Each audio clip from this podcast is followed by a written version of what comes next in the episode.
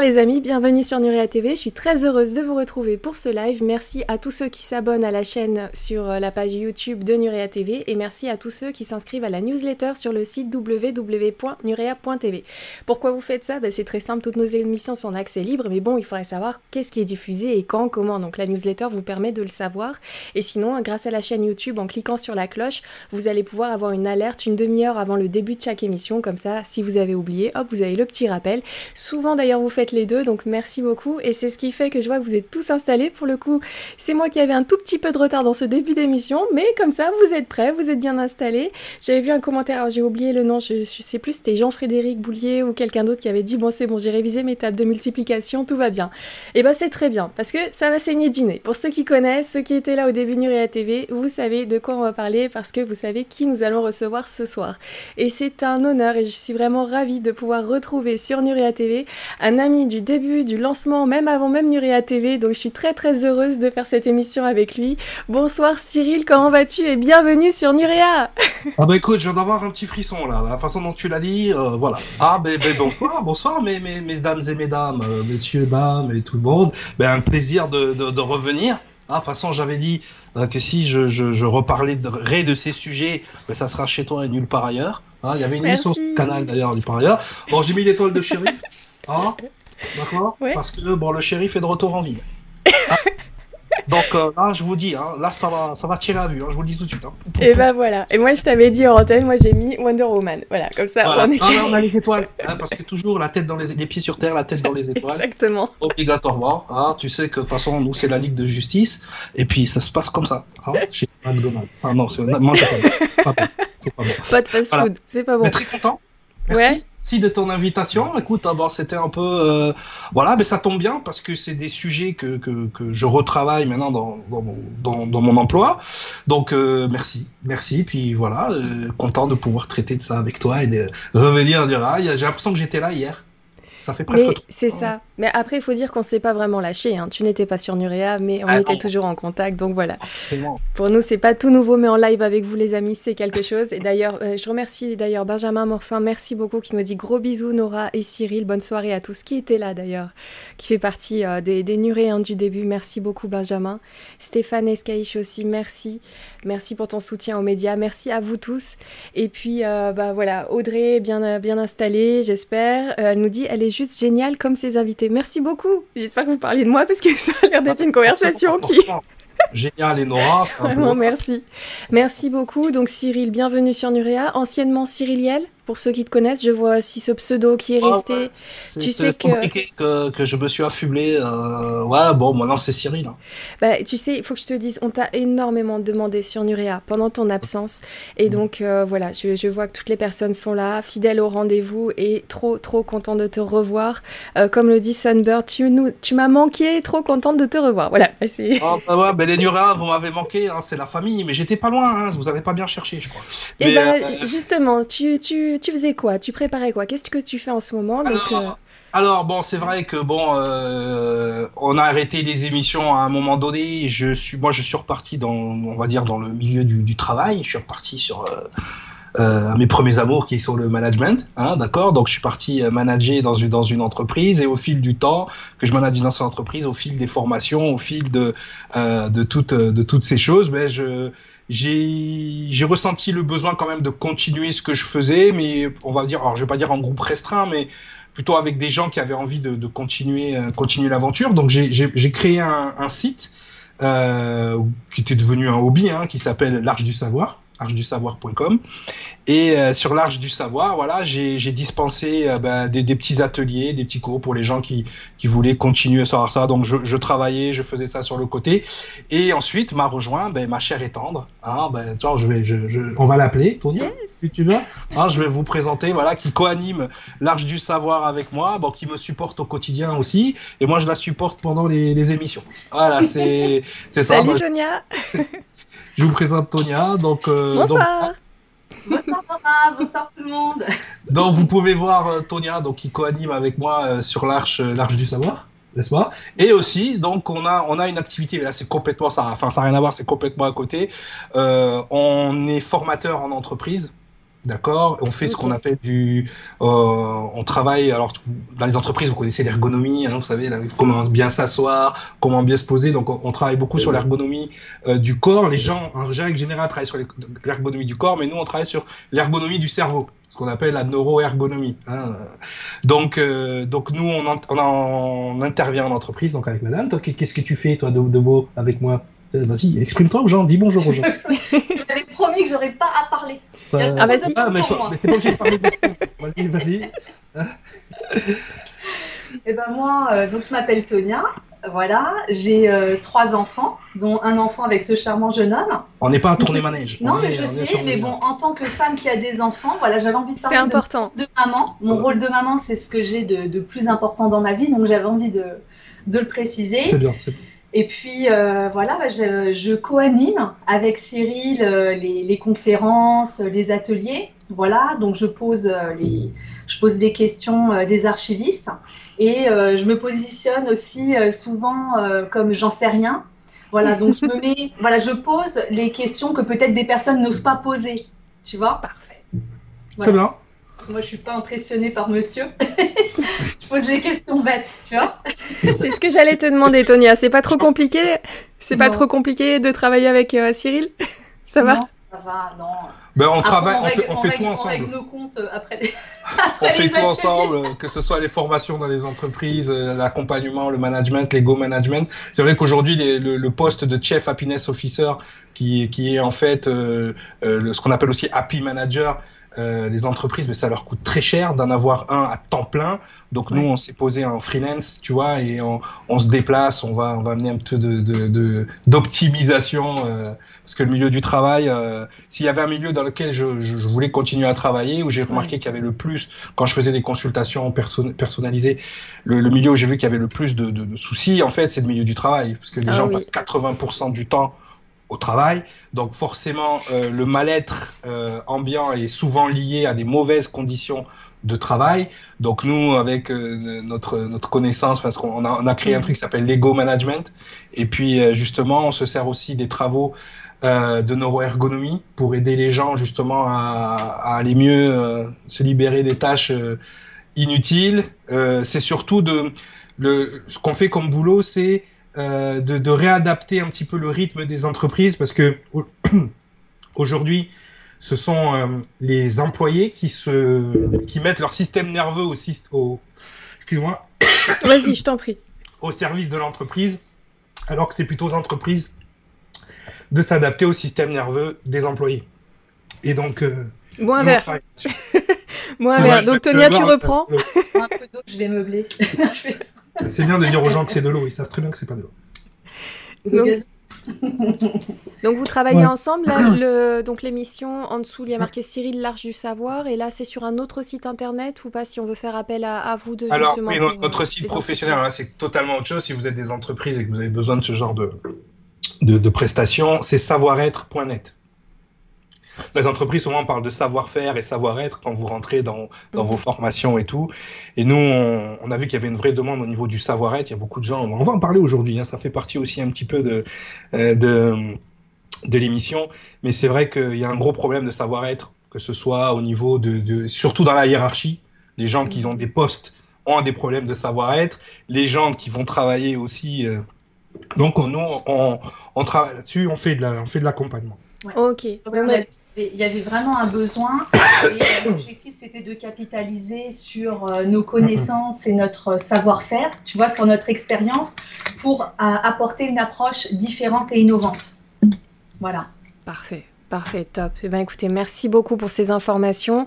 Donc les amis, n'hésitez pas, vous avez les liens sous la vidéo, que ce soit sur le site internet ou la chaîne YouTube pour retrouver donc euh, Cyril et Tonia. Tonia Cyril, pardon. Ça fait tellement longtemps que je l'avais pas vu. Euh, donc, voilà, Tonia et Cyril. Et euh, donc n'hésitez pas. Voilà, c'est du lourd, c'est du sérieux. Et merci pour ce que vous faites parce qu'effectivement, tu parles des entreprises, il faudrait plusieurs émissions pour en parler. Enfin, je suppose que vos formations durent un, un certain temps parce qu'il y a beaucoup à faire, vous avez raison. Merci, merci de poser des bonnes bases dans les, dans les entreprises. Il faut partir à la base. L'école, Exactement. Merci, merci beaucoup. Bah, du coup, Tonia, merci de t'être présenté en face des, des internautes, des Nuréens.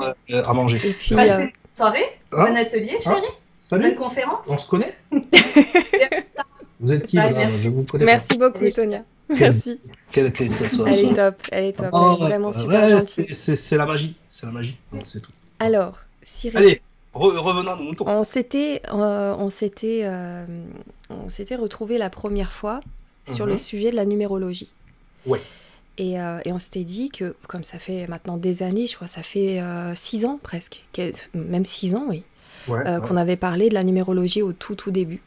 Et on s'était dit, ben, quoi de mieux que de repartir à zéro sur cette numérologie? Parce que on a été nombreux à suivre tes ateliers, tes conférences à l'époque, et je peux te mm. dire que je m'entraîne encore, que, euh, que ça matche encore avec tellement de, de personnes, euh, tout ça. Donc je me suis dit, ça serait génial si tu pouvais revenir, parce que entre la dernière fois que tu es passé et maintenant, euh, il y, a, y, a presque 80 000 Nuréens de plus qui ne te connaissent pas. Bonjour les gens, qui...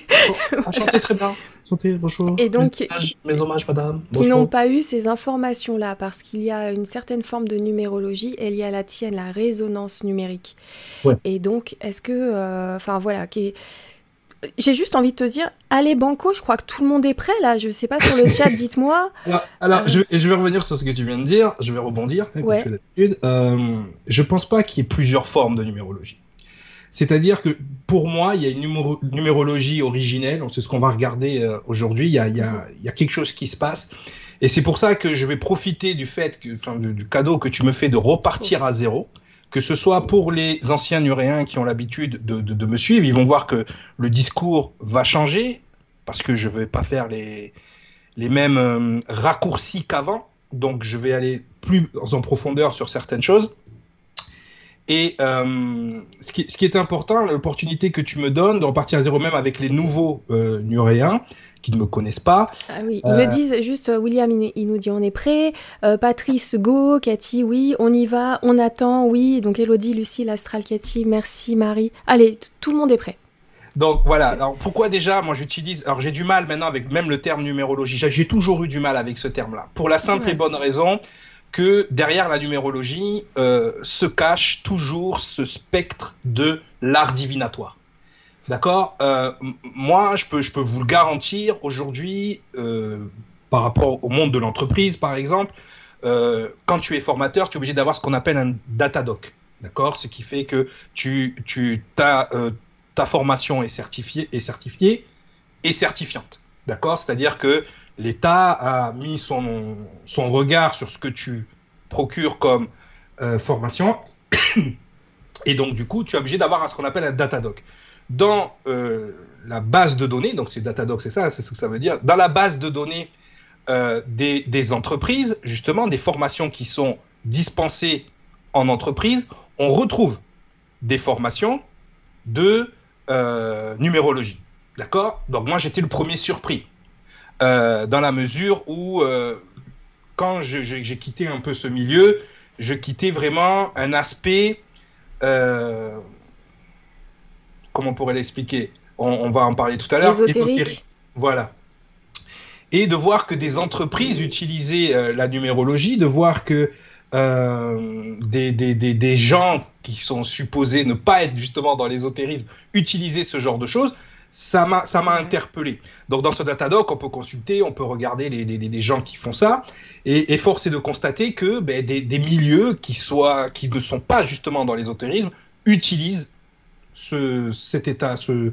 Donc moi, je peux vous le garantir aujourd'hui, voilà, c'est utilisé. J'ai moi-même une formation de numérologie qui est dans mon Datadoc, mais que je n'ai pas encore eu la chance de dispenser en entreprise. C'est vrai que là, ils sont beaucoup plus demandeurs de ce dont on parlait au niveau de la neuroergonomie, au niveau du, du enfin la neuroergonomie, au niveau de l'accompagnement, au niveau de, de ces choses-là. La neuroergonomie, c'est pas très très connu encore pour, pour le moment, mais vraiment sur, sur l'accompagnement.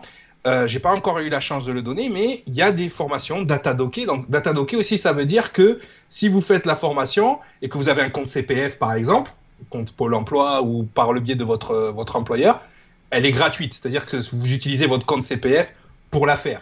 Donc déjà, ça, c'est un premier avantage quand tu es datadocké, c'est ça. Donc moi, justement, je suis allé vérifier, effectivement, au départ, j'étais pas parti pour intégrer la numérologie dans mes formations, parce que je voulais vraiment faire la, euh, la différence entre le monde professionnel et ce que je pouvais faire sur l'Arche du Savoir, par exemple.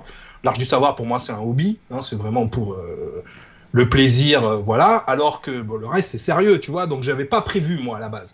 Donc moi je me retrouve justement, ben, je vois qu'il y, y, a ça, je dis donc, hop, Tonia, on s'y est mis, on a, on a, on a créé donc notre formation spécialisée pour les entreprises, mais aussi une formation pour le tout à chacun.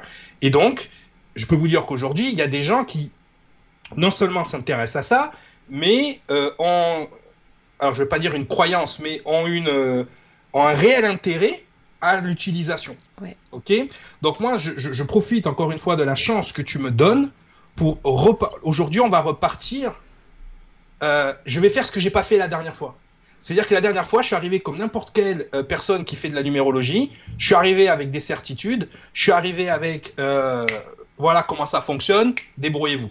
Ok Je me suis rendu compte au fil du temps, quand je faisais mes, conférences et mes stages à travers la France, je me suis rendu compte que, en rencontrant des numérologues, en discutant avec eux, moi, je partais, et c'est une erreur que je, m'en excuse, euh, je partais du, du principe que j'avais affaire en face de moi à des gens qui avaient une certaine expérience, qui avaient fait leur devoir, qui, qui à la limite, moi, j'arrivais comme le petit nouveau. C'est-à-dire, moi, quand j'arrive dans le milieu, je me dis, euh, moi, je suis le petit nouveau, je, je, ne suis rien à côté de ces gens-là. Il y avait quand même des grands noms.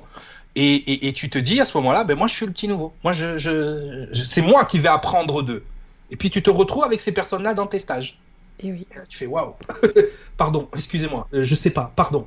Donc, à, à partir de ce moment-là, je me dis waouh, qu'est-ce qui fait qu'à un moment donné, ils ont un intérêt à ce que je dis?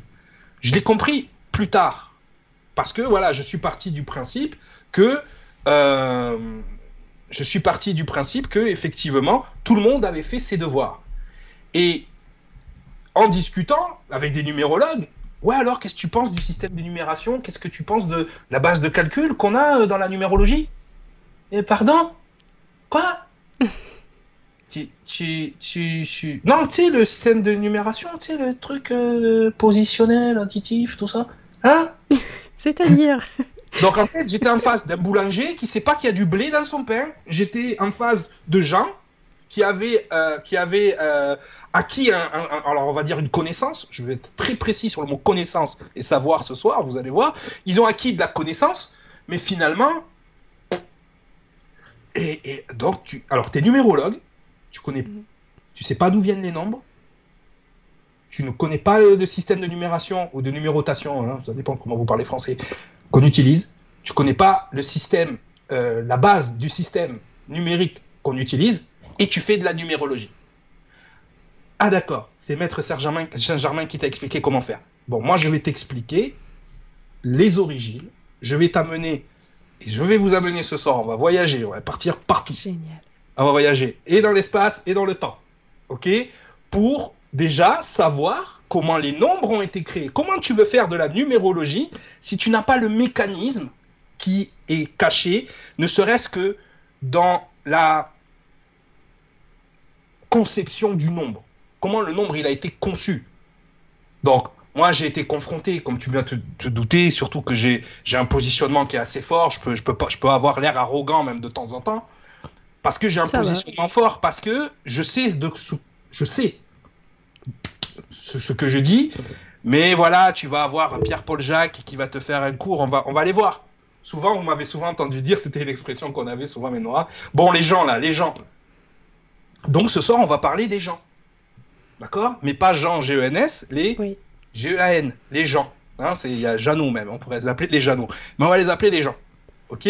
Donc je sais pas si tu peux déjà faire le, le, le partage d'écran.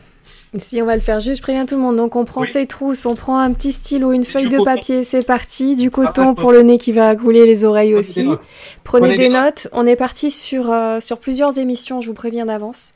Donc ouais. euh, voilà, vous êtes là ce soir. C'est le bonsoir pour vous. J'ai vu que ça, pour certains c'était le premier live. Vous n'êtes pas là par hasard, forcément. Donc installez-vous et, et là c'est parti. On est à l'école, les gars. Bon, oui, bon, prenez des notes parce que là, on va faire un petit truc de neuroergonomie. Vous savez qu'on a, on a, on a trois mémoires principales. Donc, la première mémoire, c'est la mémoire de travail. Elle dure entre 5 et 15 secondes. Pour les plus chanceux, c'est 15 secondes. Si, si, qu'est-ce que j'ai dit il y a 15 secondes, Nora?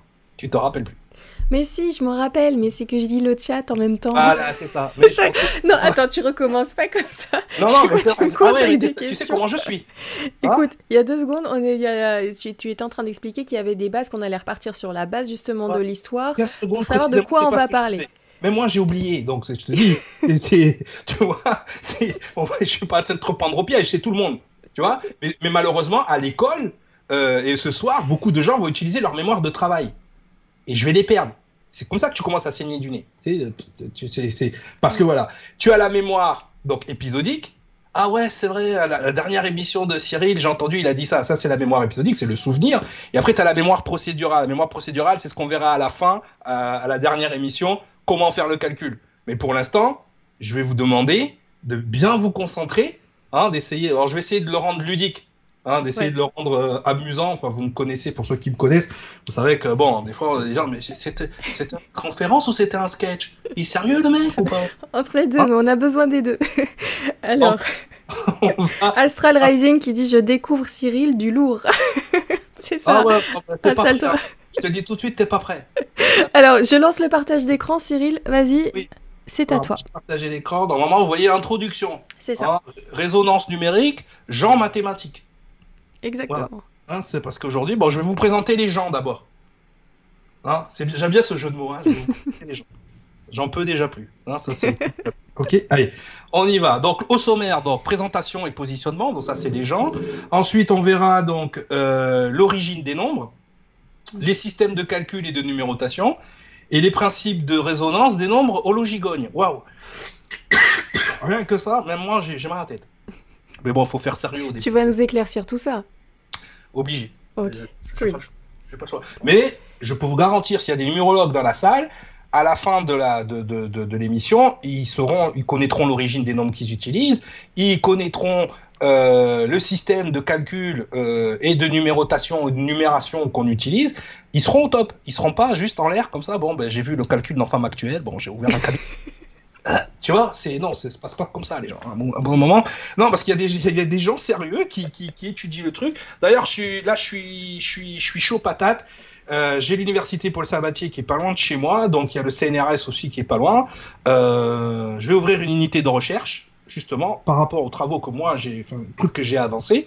Mais vous verrez que ça vient pas de moi, hein. ça vient de très loin le truc. Hein. donc euh, je ne m'approprie approprie pas la résonance numérique. T'as vu, j'ai déjà, dit déjà plus numérologie, mais euh, voilà, à un moment donné, euh, voilà. Donc on, y va. Donc je vous présente Jean mathématique. Hein. C'est lui qui va, euh, bah, qui va faire. J'en ai rencontré beaucoup des gens mathématiques hein, durant ma, petite carrière.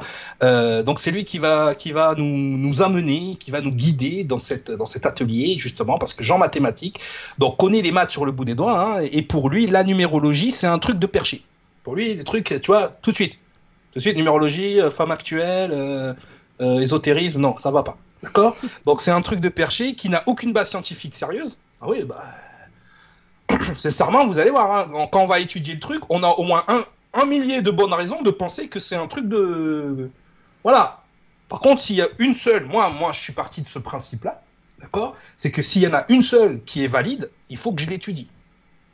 Parce que souvent, hein, souvent on a, on a confronté, d'ailleurs c'est l'esprit scientifique un peu français, euh, on confronte d'abord euh, le fait que ça fonctionne pas, et euh, la seule manière que ça fonctionne, on l'élude parce que une contre dix mille, ça fonctionne. Mais si on fonctionnait comme ça, si l'univers avait fonctionné comme ça, en mathématiques, on, on considère que quelque chose qui a une chance sur 10 puissance 50 d'arriver, est impossible.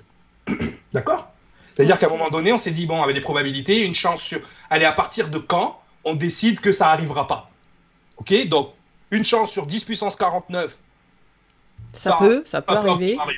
Une chance sur 10 puissance 50, bon, faut pas exagérer, on arrête. Ils ont fait des, statistiques en fonction des, conditions, ce qu'on appelle les conditions stoichiométriques pour qu'il y ait la vie sur la Terre. C'est-à-dire toutes les conditions qu'on doit réunir pour qu'il y ait la vie sur la Terre. On est à une chance sur 10 puissance 3945. Ça veut dire que la première cellule vivante qui est apparue sur la planète, elle a joué au loto tous les jours pendant 10 ans et elle a gagné tous les jours. D'accord? Donc, Jean mathématique, je, je l'ai dit, moi Jean mathématique, je veux bien. Mais bon, faut pas, faut pas fonctionner comme ça. S'il y a une, seule petite chance que le truc il soit, il soit valide, faut pas passer à côté. Peut-être que c'est quelque chose qui va nous aider. Euh, voilà, soyons ouverts. Attention, encore une fois, je ne, je ne vous amène ni de la légitimité, ni de la vérité, ni quoi que ce soit. je vais faire comme les médecins d'ailleurs. Hein. Je ne représente aucun consortium, je ne représente aucun, euh, euh, aucune entreprise pharmaceutique, ni, ni, lieu de culte ou ni culte quel que soit. Je n'ai aucun conflit d'intérêt avec quoi que ce soit. Moi, je suis juste quelqu'un qui cherche hein, et qui des fois je trouve. Parce que forcément, je cherche. Donc voilà. Donc, il a deux cousins germains, Jean mathématique, hein, donc il a Jean physique et Jean cartésien. Hein, voilà. Comme ça, vous connaissez ce, style de Jean. À la prochaine émission, on rencontrera Jean ésotérique. Alors lui, c'est mon préféré. Ah lui, c'est... Allez, j'ai passé du temps avec lui. Bon, bah, ça a mal fini. Hein. Enfin, Jean ésotérique. Donc, Jean, ésotérique connaît tout sur les arts divinatoires. Lui, tu lui fais pas à l'envers. Hein. Laisse tomber. Lui, il finit dans la cave à donjon, là. Hop, il transforme le plan en or, le mec. Ah non, lui, t'es pas, pas prête. Donc, il canalise ses infos. D'accord La numérologie, il connaît. Il a fait une formation avec Jean New Age. Ah ouais, Jean New Age, c'est un peu genre ésotérique moderne. Tu vois? Donc Jean New Age lui a fait une formation et surtout il est initié du grand ordre gnostique du crâne ancestral d'Eternia.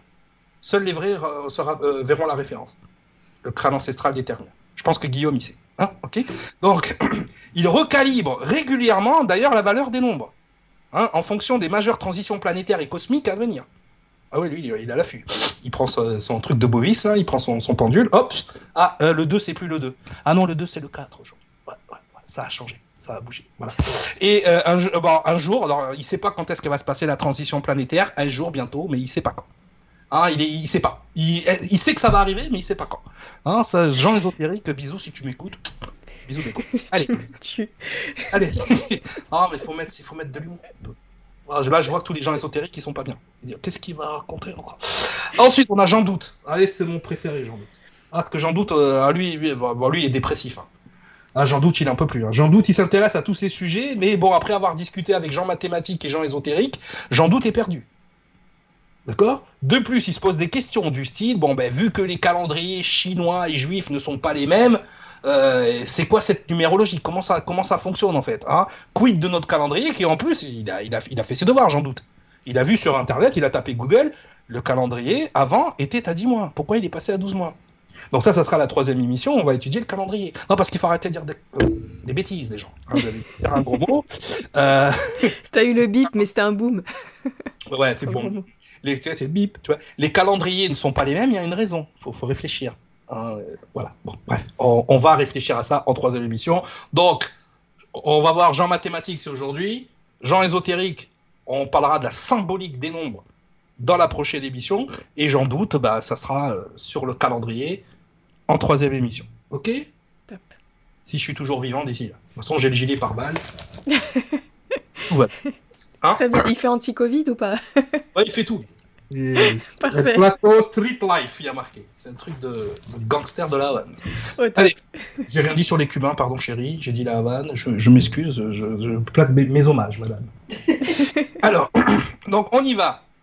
Donc, moi, ce que je vous propose à tout, tout et chacun, hein, c'est de prendre le positionnement que moi j'avais au tout départ de cette aventure, d'accord? Et si on démarrait comme moi à mes débuts, dans cette aventure avec l'honnêteté intellectuelle de j'en sais rien. Ok? Donc, moi, ça me fait des frissons parce que je vais repartir à mes débuts. Je vais repartir, tu vois, quand j'en savais que dalle. Tu vois, c'était rien du tout. Ah, j'avais eu des idées, des... j'ai eu des compréhensions, on va voir, mais je n'en savais rien. Donc, je pense que c'est un positionnement important à avoir. Hein, que, n'importe quel intervenant qui vient sur Nurea, je sais que la plupart de vous avez un bagage euh, qui soit ésotérique, mathématique, scientifique, il n'y a pas de problème, mais il y a un positionnement à avoir. Donc on va faire un petit exercice euh, de neuroergonomie, n'est-ce pas? On va, essayer d'aller dans le cerveau et de comprendre, alors ça c'est l'introduction, on la fera après, je, reviendrai dessus, on va essayer de comprendre mais comment fonctionne, euh, comment vous, vous, absorbez, comment votre cerveau attrape, d'accord, les infos, comment il attrape la connaissance, comment il attrape le savoir? Ok? Donc concentrez-vous. Donc au départ, comme dans toute chose, il y a des données. Ce sont des données. Ces données, elles sont chiffrées, elles sont lettrées, elles sont visuelles ou auditives. Donc quand on parle de visuel ou d'auditif, on parle de fréquence. Donc il y a des données. Elles sont partout autour de nous. Ce sont des données. Ok? Ça fait partie de la numéro déjà, ce que je suis en train de vous expliquer, mais c'est surtout un petit peu pour que vous compreniez comment le cerveau fonctionne. Donc, il faut savoir où, vous êtes positionné. Ça, c'est important. Hein Autocritique, on y va. Désolé. Alors, ensuite, une fois que ces données vont s'agencer de façon cohérente, ok Elles vont donner ce qu'on appelle des informations. Informations. Donc d'abord, on a des données, et quand ces données s'agencent de façon cohérente, on a des informations. C'est-à-dire qu'au début, on a un papier. Sur le papier, on voit des chiffres, on voit des lettres, on voit des kilos. Ok. Une fois qu'on prend, qu'on est là devant les informations, on se dit ah tiens, c'est la recette des crêpes. Ok? Je vois l'information. Donc une fois que je vois ces informations, mon cerveau, qu'est-ce qu'il va faire? Il va prendre connaissance des informations. Donc il va se concentrer, il va regarder la recette des crêpes. Donc il va prendre ce qu'on appelle la connaissance. Eh bien, figurez-vous que la plupart des gens, ben, c'est là qu'ils s'arrêtent. Ils ont de la connaissance. Ok? Qu'est-ce qu'il va faire? Alors, je, ne dis pas, il y a des gens qui sont des puits de connaissances, des gens qui sont des, véritables. je, vais, fermer mon téléphone, excusez-moi, parce qu'il vibre, il vibre. Oui, c'est ah, moi. c'est ça le bruit depuis tout à l'heure. Ouais, c'est ça, c'est ça. J'éteins, j'éteins, j'éteins. Tu avais un début d'incontinence, mais non. Ah non, non, non, non. de toute façon, hein, elle serait sortie de la pièce, hein, c'est pas supportable. Alors. Alors, on a beaucoup de connaissances, donc beaucoup d'entre vous, d'accord? On en est là. Ensuite, il y a deux étapes. Donc la connaissance, c'est quoi? C'est la recette des crêpes. La recette des crêpes, vous pouvez la connaître par cœur. Vous pouvez la lire, la relire 100 fois, la prendre par cœur, la réciter, hein, faire des, hein, vous faites une petite chaîne YouTube, vous la récitez, hein, vous faites votre petit exposé, là, hop, vous avez les recettes des crêpes. Alors, euh, au début, on met de la farine, on met des œufs. Tout le monde peut faire ça. D'accord? Tout le monde est capable. on, prend de la connaissance, c'est ce qu'on fait à l'école. La plupart du temps, on prend beaucoup de connaissances à l'école. Ok je, finis et ensuite je, prends la question. Une fois que la connaissance est bien, bien embarquée, il y a deux étapes primordiales pour arriver à ce qu'on appelle le savoir. La première étape, c'est la compréhension de ce qu'on a appris. Donc, je comprends, parce que tu as beau connaître par cœur la recette des crêpes, est-ce que tu sais faire des crêpes? Non. Il va falloir que tu comprennes comment les faire et que tu expérimentes comment les faire. Ok? Exact. Donc, souvent on dit, il suffit juste d'expérimenter pour savoir. Non, parce que tu peux réexpérimenter des conneries pendant 100 ans. Tu vois ce que je veux dire? Tu peux expérimenter de mauvaises choses, euh, des mauvaises connaissances, et ça ne veut pas dire que tu sais. Une fois que tu vas comprendre non seulement tu vas pouvoir corriger ce qui est erroné, mais moi ce soir, s'il faut, je vais dire des, conneries. Mais si vous comprenez où je veux vous emmener, peut-être que vous allez pouvoir me corriger ou corriger ce que vous avez à corriger pour vous. Moi, c'est ce qui s'est passé. La numérologie, la façon dont je l'ai apprise, j'ai appris à corriger ce que on m'a appris pour pouvoir le faire évoluer vers autre chose. Parce que euh, si tu apprends la numérologie à des gens ésotériques sans avoir parlé à gens mathématiques, tu n'as pas la compréhension de ce que c'est. OK? Et ça, c'est ça, c'est primordial. Ça, il faut, vraiment comprendre. Et après, tu parles à Jean Histoire, et Jean Histoire, il te raconte l'histoire du calendrier, et là, ça ping OK?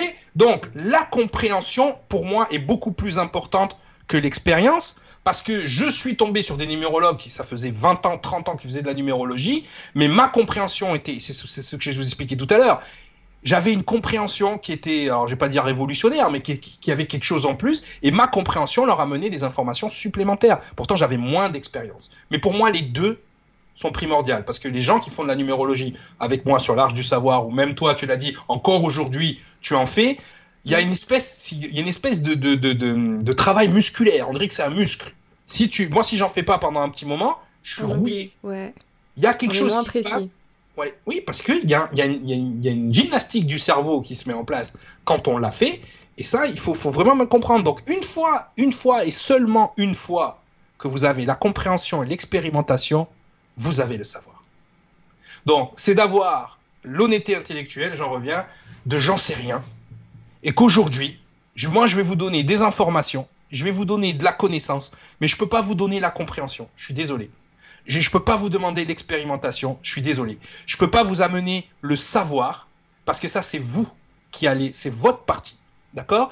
Donc, euh, je fais pas le faux modeste ou je sais pas quoi, mais moi, la seule chose que je vais vous amener ce soir, c'est au moins de la connaissance pour quand on va vous demander quel système de numération, quel système de calcul vous utilisez, que vous n'ayez pas l'air du boulanger qui sait pas qu'il y a du blé dans son pain. Ok? Donc, on y va, on est parti. Donc, je reviens à l'introduction excusez-moi, tac. Donc, la phrase que je vais vous citer, d'accord, elle, elle, va, euh, elle euh, englobe absolument euh, tout ce que vous devez presque savoir sur les nombres, sur les chiffres et les nombres, d'accord, parce que c'est deux choses différentes. On fait des nombres avec des chiffres, ok? Mhm. Hein, bon, le langage fait que des fois on utilise l'un pour l'autre. Ça, c'est un problème aussi au niveau du, du cerveau. Le niveau du cerveau, souvent, à force d'utiliser des mots pour d'autres, le mot mal utilisé devient le vrai mot et c'est fini. Après, on est à Ouais. côté. Comme le mot connaissance et le mot savoir. Il y en a beaucoup là, je suis sûr. que c'est- Mais non, c'est l'inverse. Le savoir, c'est l'inverse. Non, non, non. Calme-toi, petit abricot d'Alabama. Ça va bien se passer. Donc, la phrase, c'est les chiffres définissent la relation de récurrence des systèmes parallèles et distribués qui s'interconnectent. Des systèmes qui tendent vers la beauté et la complétude et qui infiltrent toutes les structures, formes et proportions, qu'elles soient cosmiques ou individuelles, organiques ou non organiques, acoustiques ou optiques. La résonance magnétique des spins dans les cristaux de cobalt prouve leur existence à l'échelle atomique mais je pense que les proportions sont évidentes dans l'ADN du génome humain. Des systèmes apparaissent dans des arrangements biologiques reconnaissables tels que la ramification des arbres, la phyllotaxie et l'écorce des pommes de pin. À vos souhaits. D'accord? Donc, cette phrase-là a tout résumé. Cette phrase-là, elle est juste fantastique. Elle résume tout. Si je ne vous dirai pas d'où je, tiens cette phrase-là, parce que du coup, elle va perdre toute sa crédibilité. OK? Mais cette phrase-là, elle explique absolument tout. Je vous le dirai à la fin de l'émission si vous êtes sage. Mais en tout cas, cette phrase, il y a des mots hyper importants. Système parallèle et distribué, interconnexion, beauté, complétude, structure, forme, proportion, cosmique et individuelle, organique, non organique, acoustique, optique, résonance magnétique des spins. Le spin est hyper important dans l'histoire de la numérologie, d'accord? Cristaux, cobalt, ADN du génome humain. Vous avez tout, ramification des arbres, phyllotaxie, écorce de pomme de pin. Donc cette phrase-là, elle nous explique qu'il y a une relation ok, entre l'univers, la nature et l'ADN humain. Ça, ça va devoir être le fil conducteur dans votre cerveau qu'il y a une résonance entre l'univers, la nature, le génome humain. Vous allez me dire, le génome humain vient de la nature. Mais tout dans la nature n'a pas la conscience et la connaissance pour s'en rendre compte. Je ne pense pas que les animaux ils font des calculs pour avoir de faire de la numérologie, par exemple. D'accord? Donc, je dissocie l'homme de la nature, déjà pour le fait que l'homme maltraite la nature, ça c'est pas bien. Ok? Donc, c'est que l'homme s'est lui-même écarté de la nature à un moment donné. Donc, je le dissocie, même s'il fait partie, il devrait faire une partie intégrante de la nature. Et c'est parce qu'il ne fait plus partie intégrante de la nature qu'il ne comprend pas la numérologie et qu'il la rejette. Ok? Ça aussi, c'est quelque chose qu'on verra. Donc, hop, hop, hop, on repart donc. Connaissance, compréhension, expérimentation, savoir. Donc, on va partir sur l'histoire du chiffre. Ok, donc là, je vais faire de la lecture. Je suis désolé. Là, c'est euh, Jean Connaissance. D'accord, les gens, je suis désolé. On, on ira. Là, c'est vraiment court, euh, court sur les calculs. Mais je pense que si vous voulez faire de la numérologie, vous devez avoir ça. Parce que si vous avez ça, vous avez une autre compréhension. Ok? Ne serait-ce que de savoir comment les systèmes de calcul ont été créés, pourquoi l'être humain a créé les systèmes de calcul, parce qu'on va le voir. Aujourd'hui, les nombres que vous utilisez, les chiffres que vous utilisez, ce sont des, ce sont des symbolismes, ce sont des, des manifestations. Les nombres, ils existent, qu'on ait inventé les chiffres ou pas. Les calculs se font, qu'on les ait décodés ou pas. C'est ça que vous devez comprendre. C'est quand les gens disent ouais mais la numérologie c'est n'importe quoi, mais est-ce que tu crois que la numérologie est attendue pour exister? Tu es le résultat d'une logique numérique. Tu as une masse molaire. Non, je ne parle pas des dents, je parle de ta structure. Euh, D'accord Tu as une masse molaire, donc il y a à un moment donné. Arrête de rire, euh, j'essaye d'être sérieux. Moléculaire. Euh, même si c'est drôle. euh, voilà. Donc, alors, tu as une masse molaire, tu as donc ouais, voilà, tu as des, tu as des molécules. Ces molécules sont des, des géométries. Ces géométries sont régies par des nombres. La géométrie la plus connue de, de l'univers, c'est le tétraèdre. Le, la molécule de carbone est un tétraèdre. D'accord? Donc, c'est des triangles. Donc, on verra aussi ce système de triangles, hein, euh, cher à nos chers euh, Illuminati. Hein Euh, ils aiment ça, les triangles. Hein, les pyramides, les trucs comme ça. On verra pourquoi. Ok? Mais déjà, on va, on va repartir, petit abricot d'Alabama, au fait que oui, on a créé les nombres, oui, on a créé les calculs, et non, la logique, la résonance numérique n'attend pas ton approbation pour exister. D'accord? J'adore les gens. Non, mais non, ça, c'est des conneries. Oui, mais tu sais que sans cette connerie-là, tu n'existes pas, en fait. Donc, bon, juste le fait qu'on t'autorise à dire que c'est une connerie, c'est peut-être ça le libre arbitre aussi. Hein? Bon, on verra. En tout cas, donc, le mot calcul vient de calculus. Hein? C'est calcul, calculus, je pense que c'est facile de voir, qui veut dire caillou en latin. D'accord? Nous raconte que le, berger déposait dans un panier autant de cailloux que de moutons quittaient la bergerie. En rentrant de près, le berger sortait les cailloux du panier afin de vérifier le compte de moutons. C'est ce qu'on appelle la correspondance terme à terme. Elle consiste à associer chaque élément de l'ensemble à compter, ici les moutons, des éléments d'une variété caillou-doigt. Elle est la base de tout système de numération et permet en particulier de comparer la taille des ensembles. On s'assure que les deux ensembles ont le même nombre d'éléments en les faisant correspondre. L'évolution de nos chiffres s'étale sur plusieurs millénaires. C'est au Paléolithique, donc il y a 30 000 ans, que l'on trouve les premières marques permettant de conserver les nombres sur des supports tels que des os ou le bois. La plus ancienne est un perronnet de babouin, équilibre, portant des encoches trouvées au Swaziland en Afrique australe. Donc, toutes les informations que je vous donne, ça vient de Villemin Mathématiques, qui pour moi est un des plus grands mathématiciens. Hein, Villemin, si tu m'entends. Hein. non, mais je cite mes sources. Oh, ah, il cite pas ses sources. C'est quoi? C'est Villemin Mathématiques. C'est Jean Mathématiques plus plus. Le gars, il connaît tous les nombres. Enfin, c'est un truc de fou. Hein. Grand respect à Monsieur Villemin. Ok, j'aurais pu prendre Fernand Nathan, mais Fernand Nathan, bon, il fait des jeux de, de société aussi, donc ça n'a aucun sens. Alors, on y va. Les premiers tâtonnements. Les nombres sont apparus il y a très longtemps, aux environs de 30 000 ans avant Jésus-Christ, donc durant euh, les premières civilisations du Paléolithique, hein, c'est ce qu'on a dit. L'homme, avant, était incapable de compter, il était tout au plus capable de concevoir l'unité et la multitude. Moi, je dis aujourd'hui 30 000 ans après, enfin 30 000 ans, non plus que ça, euh, puisque c'était avant Jésus-Christ, mais c'est toujours pareil. L'unité, on a du mal, l'humanité, hein, trouver l'unité, je pense qu'on n'a toujours pas compris. Et la multitude, bon, ça, ça dépend des pays. Hein, voilà. Alors, moi j'ai beaucoup d'enfants, moi je comprends la multitude. Hein, Donc l'homme par nécessité de compter euh, et de dénommer diverses choses, bêtes, hommes ou objets, moi bête et homme j'aurais mis même, même, truc, exploita peu à peu, peu à peu donc tout ce qui lui tomba sous la main pour y arriver. Ainsi, comme tout le monde a commencé à compter sur ses doigts, la plupart des civilisations adoptèrent un système de numération à base de 10. On note, base de 10. Ok? Important, petit abricot. Base de 10. Ok? Bon. Cependant, quelques originaux choisirent la base 12. Base 12. Importante la base 12. Oui. Ils sont pas si originaux que ça. Ah oui, non, mais. Plus que la base 10. Oui, non, non, mais c'est les deux expliquent quelque chose. Base 10, base 12. Ok. Les Mayas, Aztèques, Celtes et Basques, c'est la même race. Pour ceux qui connaissent les civilisations, Mayas, Aztèques, Celtes et Basques, c'est les Atlantes. Hein? Hein? Voilà. S'était rendu compte qu'en se penchant un peu, on pouvait aussi compter sur ses orteils. Et ils adoptèrent donc la base 20. Hein? D'accord? Donc, ouais, 10 doigts, 10 orteils. Voilà, c'est simple. Comme on dit dans le sud, les doigts de pied. Hein? Donc, les Sumériens, eux, comptaient, on ne sait pas pourquoi, sur une base 60. Donc, base 10, base 12, base 20, base 60.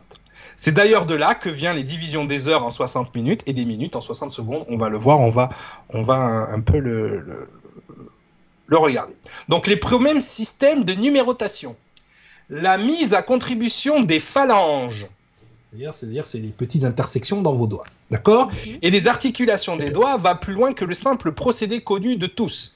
Elle permit aux Égyptiens, aux Romains, aux Arabes et aux Persans de compter jusqu'à 9999 selon une manière semblable au langage des sourds et muets. D'accord Voilà. Et par un système encore plus ingénieux, les Chinois, les Chinois, en calcul, c'est des ouf. Vous allez voir, voilà. Arrivèrent à compter à 100 000 sur une main jusqu'à 10 milliards sur les deux mains.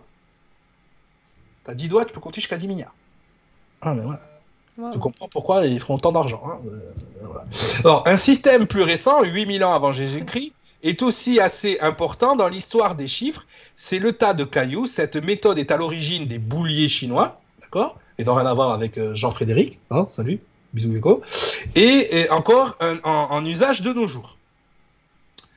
Ok, on passe. J'essaie d'avancer parce qu'il y a beaucoup de slides et je veux pas euh, qu'on s'endorme. Hein, là, vous avez compris. Ok? Donc, Idée originale, origine de la première numération écrite de l'histoire. Vers le quatrième millénaire avant Jésus-Christ, quelques comptables de l'époque eurent l'idée de remplacer des cailloux ordinaires par des objets diverses tailles avec des formes conventionnelles. Un bâtonnet pour l'unité, une bille plate pour les dizaines et une petite boule pour les centaines, etc. Donc là, vous avez en bas le système de cônes. Donc un cône, c'est 1, une bille, c'est 10, le grand cône, c'est 60, le, grand cône avec un trou, c'est 600, L'habit, c'est 3600 et la sphère perforée, c'est 36 000. Pour ceux qui connaissent les précessions des équinoxes, pour ceux qui connaissent un petit peu les civilisations anciennes et, tout ce délire, ils comprennent cette, numéro, cette numérotation. Ok? Je vais pas aller plus loin, je veux pas perdre les gens, mais il y a des gens, je sais, là il y a des gens, euh, gens histoire et gens mathématiques qui savent de quoi on parle. Ok Donc voilà, j'adore dire Jean parce qu'il a deux sens. Ça fait trop rire. Allez, la naissance du chiffre. Après cela, les Grecs, les Juifs, les chrétiens, les Arabes et bien d'autres peuples ont écrit le nombre au moyen de lettres de leur alphabet. Très important. Souvent, on me pose la question par rapport à ce qu'on va appeler la guématrie, qui est la numérologie des Hébreux en fonction des lettres hébraïques. Ça a été transposé sur l'alphabet français. Je vous expliquerai pourquoi ça ne peut pas fonctionner. En tout cas, bref. On en reparlera plus tard. Le système a consisté à attribuer aux lettres des valeurs numériques de 1 à 9, puis par dizaines, de 10 à 90, et ensuite par centaines, et, ainsi de suite. les numérations procédèrent donc par addition des valeurs et des lettres, ce qu'on va appeler plus tard le système additif. on additionne. Dans ces conditions, les mots acquirent des valeurs numériques et réciproquement, les nombres se changèrent symboliquement dans leur valeur philosophique d'un mot. Donc, ce qui est important, par exemple, pour ceux qui font de la guématrie, qui, connaissent les lettres hébraïques, les lettres hébraïques, ce ne sont pas des lettres toutes faites. Ce n'est pas une lettre comme A, B, C, D et puis on n'en parle plus. Chaque lettre représente symboliquement quelque chose. Par exemple, quand vous écrivez, là je ne peux pas vous le faire, mais quand vous écrivez euh, le mot, euh, en hébreu, vous écrivez le mot O, Maïm. D'accord? Même, Yod, même Sophite. D'accord? Ce sont trois lettres en hébreu. Même en lui-même, excusez-moi le terme, euh, veut dire, veut dire eau. Yod, c'est le, c'est comme le, les dix doigts de Dieu qui ont donné la vie, comme le, souffle. Et ensuite, on a même sophite qui est eau fermée. Donc on a, comme dans la Bible, les eaux d'en haut, les eaux d'en bas, et on a au milieu le souffle de vie. Quand vous prenez la molécule d'eau en chimie, vous avez H, deux O. Donc vous avez O deux fois, hydro deux fois, même, même, et au milieu, vous avez l'oxygène, qui est la petite virgule de iode en hébreu. Vous voyez, donc il y a une symbolique dans le mot qu'on retrouve en chimie. Maïm, H2O, c'est la même chose. Tu vois la logique? Bon. Ça va les gens, je vous ai pas perdu, excusez-moi. Hein, la prochaine fois, je mettrai un tableau blanc. donc, dans ces conditions, les mots acquièrent de valeur numérique, donc symboliquement, euh, de la valeur philosophique. Donc, j'ai pas invité Jean philosophique, parce que j'ai l'impression que Jean ésotérique, euh, c'est un peu Jean philosophique, mais un peu plus perché. Donc euh, voilà, hein? Donc on y va. Par exemple, le nombre 26 est devenu un nombre divin pour les juifs, celui-ci étant le total des valeurs des lettres qui constituent le mot Yahvé. Donc là déjà c'est mal écrit, le A, enfin les voyelles n'existent pas en hébreu. Donc c'est YHVH. D'accord? Et donc ça nous donne 10 plus 5 plus 6 plus 5 égale 26. Le E et le A n'ayant pas de valeur numérique parce que techniquement ils n'existent pas dans l'hébreu. Il y a, y a, bien la lettre Aleph, d'accord, qui représente 1, 1, Aleph, le tout-puissant, le, leader. Mais voilà. C'est procès, oui, parce que je connais l'hébreu aussi, je connais la symbolique. Et euh, le A en arabe. Voilà, c'est vrai. Mais je suis désolé. Hein, On ne peut pas avoir une compréhension si on n'a pas toutes ces connaissances-là. Okay. Ce qu'il faut vraiment comprendre. Donc, si vous voulez, on fera aussi des vidéos de symbolisme si ça vous intéresse, pour pouvoir étudier un peu euh, les, différents alphabets, par exemple. Eh ben, dites-le nous en commentaire sous la vidéo. L'origine des, des, lettres, l'alphabet phénicien, tout ça, c'est hyper important puisque ce sont des. L'alphabet phénicien, par exemple, c'est un alphabet euh, où on a des petits scripts et ces scripts représentent symboliquement des choses et ce qui a donné les lettres hébraïques, ce qui a donné notre alphabet. Ah, je veux bien, ça m'intéresse. Mais en tout cas, voilà, les amis, quand la, vidéo, quand le live sera terminé, pour ceux qui regardent en replay ou ceux du live qui repassent, n'hésitez pas à mettre en commentaire si ça vous intéresse ce genre de conférence. Moi perso, oui. Donc, ces procédés d'écriture du chiffre seront adoptés par la majeure partie des civilisations. Cependant, les chiffres seront représentés graphiquement différemment. OK? Mhm. Donc, la base du système. Donc, tout à l'heure, on a parlé de système de numérotation, là, on parle de base de système. OK? Donc, le calcul d'une grande quantité est souvent source d'erreur. Quand on doit trop compter, ben, si on fait avec la mémoire de travail, 1 plus 2 plus 3, au bout d'un moment, on est perdu. D'accord? Parce que le cerveau, boum. Afin d'éviter de se tromper ou de devoir recompter, un stratagème s'est mis en place. Le calcul par petits paquets. OK? Donc, on fait euh, petit paquet qu'on dit qu'on appelle aussi bytes hein, pour, les, euh, pour les informaticiens. On fait des paquets de 10, puis euh, de 10 paquets ou puis de 10 paquets de 10. Vous voyez, même moi je, je, je, suis embrouillé. Nous donne donc un paquet de 100. Nous réinventons le système de numération de base 10, système décimal. Donc, quand on parle de base de numération, système de numération, on parle de décimal. OK? Et on sait tous pourquoi on a inventé le décimal, parce qu'il y a une manifestation, c'est-à-dire quelque chose dans nos mains. Il y a une manifestation des nombres. Le mot manifestation vient de manuel, d'accord Et dans la manifestation, on a dix doigts. Donc il y a quelque chose qui n'est pas. Il y a quelque chose qui à la base était information, donc qui était informe, ouais. pas dans la forme, qui s'est manifesté. Et c'est ce système décimal qu'on a dans les doigts. Ok? Il y en a qui me disent, ouais, il n'y en a qu'en six doigts. Ben oui, on, on tend vers un système à 12 bientôt. Hein, quand on aura six doigts dans les mains. Ça fait peut-être partie de l'évolution génétique. pas savoir. Donc, pour passer au rang des dizaines, petit paquet de 10, il faut 10 unités. Et pour passer au rang des centaines, les gros paquets, il faut 10 dizaines. 10 unités d'un rang valent une unité du rang immédiatement supérieur. L'écriture décimale, donc, demande 10 symboles, de 0 à 9. Beaucoup de gens pensent que c'est de 1 à 10. Erreur. C'est de 0 à 9. Nos 10 doigts en sont incontestablement l'origine. C'est ce que je vous expliquais. Il est possible enfin d'écrire les nombres dans d'autres bases que la base décimale. Prenons l'exemple du système binaire, base de 2, base 2, d'accord, qui ne dispose que de deux symboles, 0 et 1, donc deux doigts. 0 s'écrit 0 en base 2, 1 s'écrit 1, 2 s'écrit 10, 3 s'écrit 11, 4 s'écrit 100, 5 s'écrit 101. Ça, c'est important quand on va expliquer les nombres, euh, les nombres mètres pourquoi le 11, le 22, le 33 Faut comprendre ce système. Ce système est par exemple utilisé dans la programmation des ordinateurs. Donc, quand les gens... Ah, Pardon, excuse-moi, j'ai compris en décalé.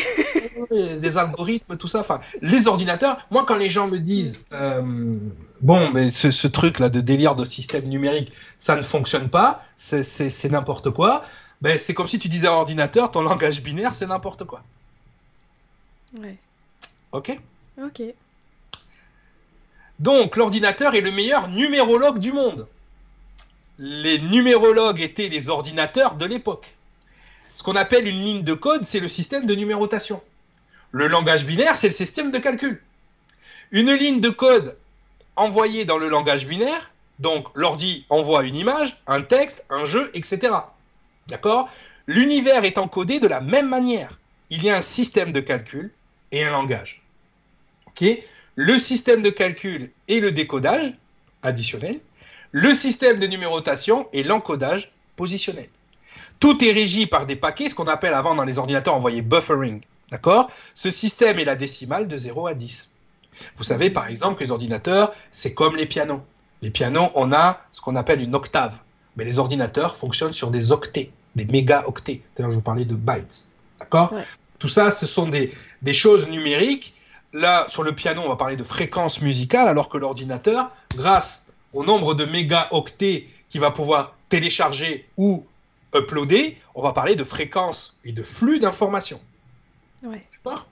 Donc, effectivement, on en revient à notre toujours ne pas garder, de ne pas perdre le fil conducteur. Il y a un système de communication entre l'univers, la nature et l'homme, et c'est les nombres. Hein, on le verra tout à l'heure. Ok, est-ce qu'il y a des questions? Je peux continuer? Tout va bien? Pour, pour l'instant, on est à fond. Après, vraiment, ça fait du bien. Moi, j'ai un diplôme, j'ai un bac littéraire et j'ai un diplôme en communication, donc les maths, ça fait un bail.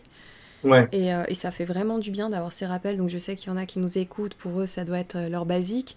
Bah, merci à vous de partager ce genre d'infos. c'est sympa. là, en fait, je fais, je fais cette partie-là vraiment. Que, voilà, c'est dire tu peux pas faire de la numérologie, pas avoir un minimum de culture générale sur les noms. Mais oui, ça fait du bien. Puis là, là, tu vois, tous ceux qui sont comme moi, moi, j'arrive à la quarantaine, ça fait un bail que j'ai pas, que j'ai pas vu ça, quoi. Donc, euh, Donc là, on va, on va, voir les classifications des numérations. Donc, dans le principe additif, on répète le symbole jusqu'à obtenir le chiffre. Exemple, on va répéter 9, 9 fois le symbole de l'unité pour avoir 9. Donc, tu as, 9 cailloux, tu as, des cailloux, tu veux faire 9, ben, tu prends 9 cailloux.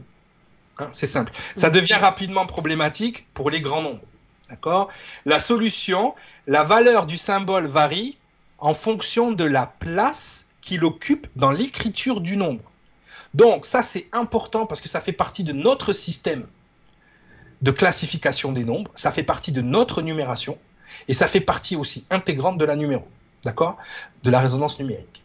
Donc par exemple dans 552, le 5 de gauche euh, occupe la place des centaines et vaut 10 fois plus que le 5 du centre qui occupe la place des dizaines. Je vais vous le refaire avec trois chiffres, les mêmes trois chiffres dans 555, d'accord 555, le premier 5 représente les unités, donc il a une certaine valeur en soi. Le deuxième 5, il vaut 10 fois plus, là on est dans les dizaines, et le troisième 5, il vaut 100 fois plus que le premier 5. Donc on a dans notre numération, dans notre façon d'écrire les nombres, on a ce qu'on appelle une valeur positionnelle. Très important à noter ce mot positionnel. On parle de positionnement humain, mais on parle aussi de positionnel. C'est-à-dire que les nombres, suivant la position dans laquelle on les écrit, n'ont pas la même valeur, même si c'est le même symbole. Le symbole du 5, c'est le même dans 555. Mais à chaque fois, je sais que là, j'ai l'impression d'enfoncer des portes ouvertes, mais pour que tout le monde s'éclaire. Mais, mais non, tout, le monde doit dire, il y a marqué 552 et il nous dit 555. Oui, c'est pour que vraiment, on ait vraiment la même valeur à chaque fois. Là, j'ai pris l'exemple de Villemain. Là, je vous donne mon exemple, pour que ce soit peut-être un peu plus clair. 555, j'enfonce peut-être des portes ouvertes, pour vous, c'est normal, mais dans la compréhension de la numérologie, c'est aussi important. La position. Le mot position est important. Le fait que c'est une résonance qu'on verra plus tard, qu'on verra certainement dans la partie calendrier. Mais le mot position, mettez-vous déjà dans la tête qu'est-ce qu'il y a des positions autour de nous? Ok. La position a une signification. La signification. Donc là, on voit euh, ce que je vous ai montré tout à l'heure en dessin, mais là, vous l'avez en, direct. Donc en Mésopotamie, le petit cône, hein, la petite bille, le grand cône, le grand cône percé, la grosse bille et la grosse bille percée. 3500 avant Jésus-Christ, des jetons de terre cuites de formes et tailles différentes sont enfermés dans une boule creuse en argile pour vérifier que les transactions sont exactes. Donc c'était c'est un, un peu l'ancêtre de la calculette. Hein, en fonction du voilà, tu, faisais un prix et tu l'amenais. Ces cailloux constituent euh, l'un des premiers systèmes de numération. Ce système suit le principe additif et sa base est sexagésimale. Donc on a eu la base décimale et là on parle de la base sexagésimale. On a la base de 12 qui s'appelle duodécimale et non pas docadécimale, duodécimale. Donc la base est sexagésimale. L'origine de la base 60 se cache également sur nos mains. D'accord? Il s'agit de combinaisons entre les cinq doigts de la main gauche et les phalanges des quatre doigts de la main droite. Le pouce, lui, ne sert qu'à compter. OK? Les phalanges, euh, soit 12 au total. D'accord? Donc si tu fais, si tu calcules tes phalanges avec ton pouce, tu vois, tu en as 12. D'accord? Donc sur la main gauche, par exemple, tu, tu, sur la main droite, pardon, tu peux calculer, mais tu peux calculer les heures. Tu vois? Tu as 12 heures sur une main, tu as 12 heures sur l'autre main. D'accord? C'est pour ça que dans 24 heures, tu es deux mains.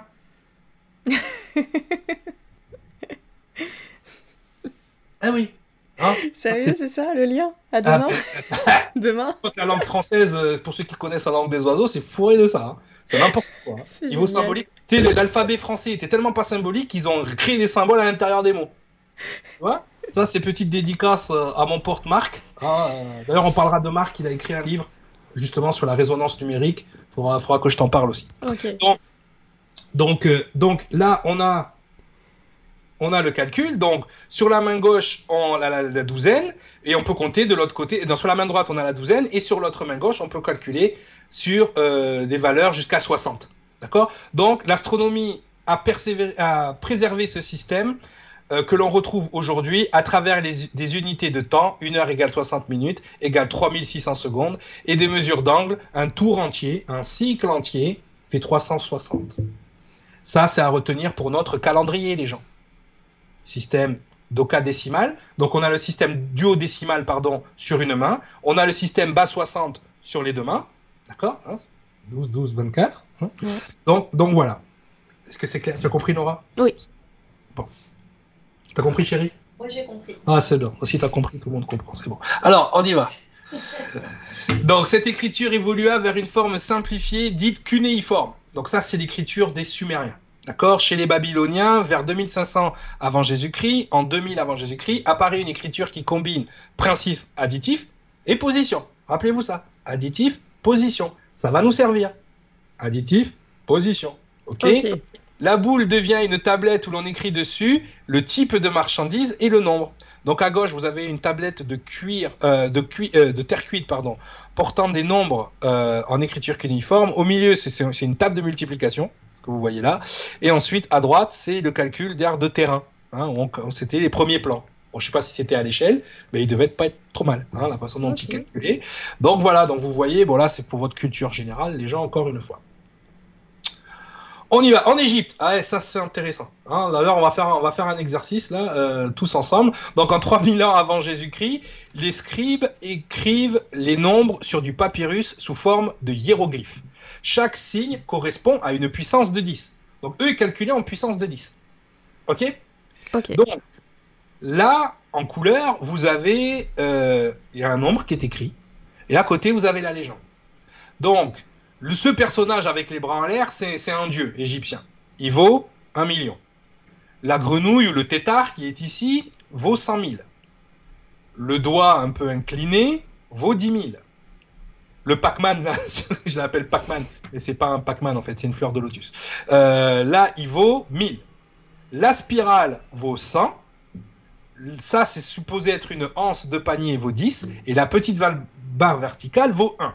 Allez, vous avez 2-3 minutes hein, pour me dire, hein, on va voir si les Nuréens suivent, hein, pendant que eux ils font le calcul, on va, on, on va, nous on va discuter, ou toi tu vas faire le calcul, et moi je vais parler dans le vent, voilà, je vais raconter des choses.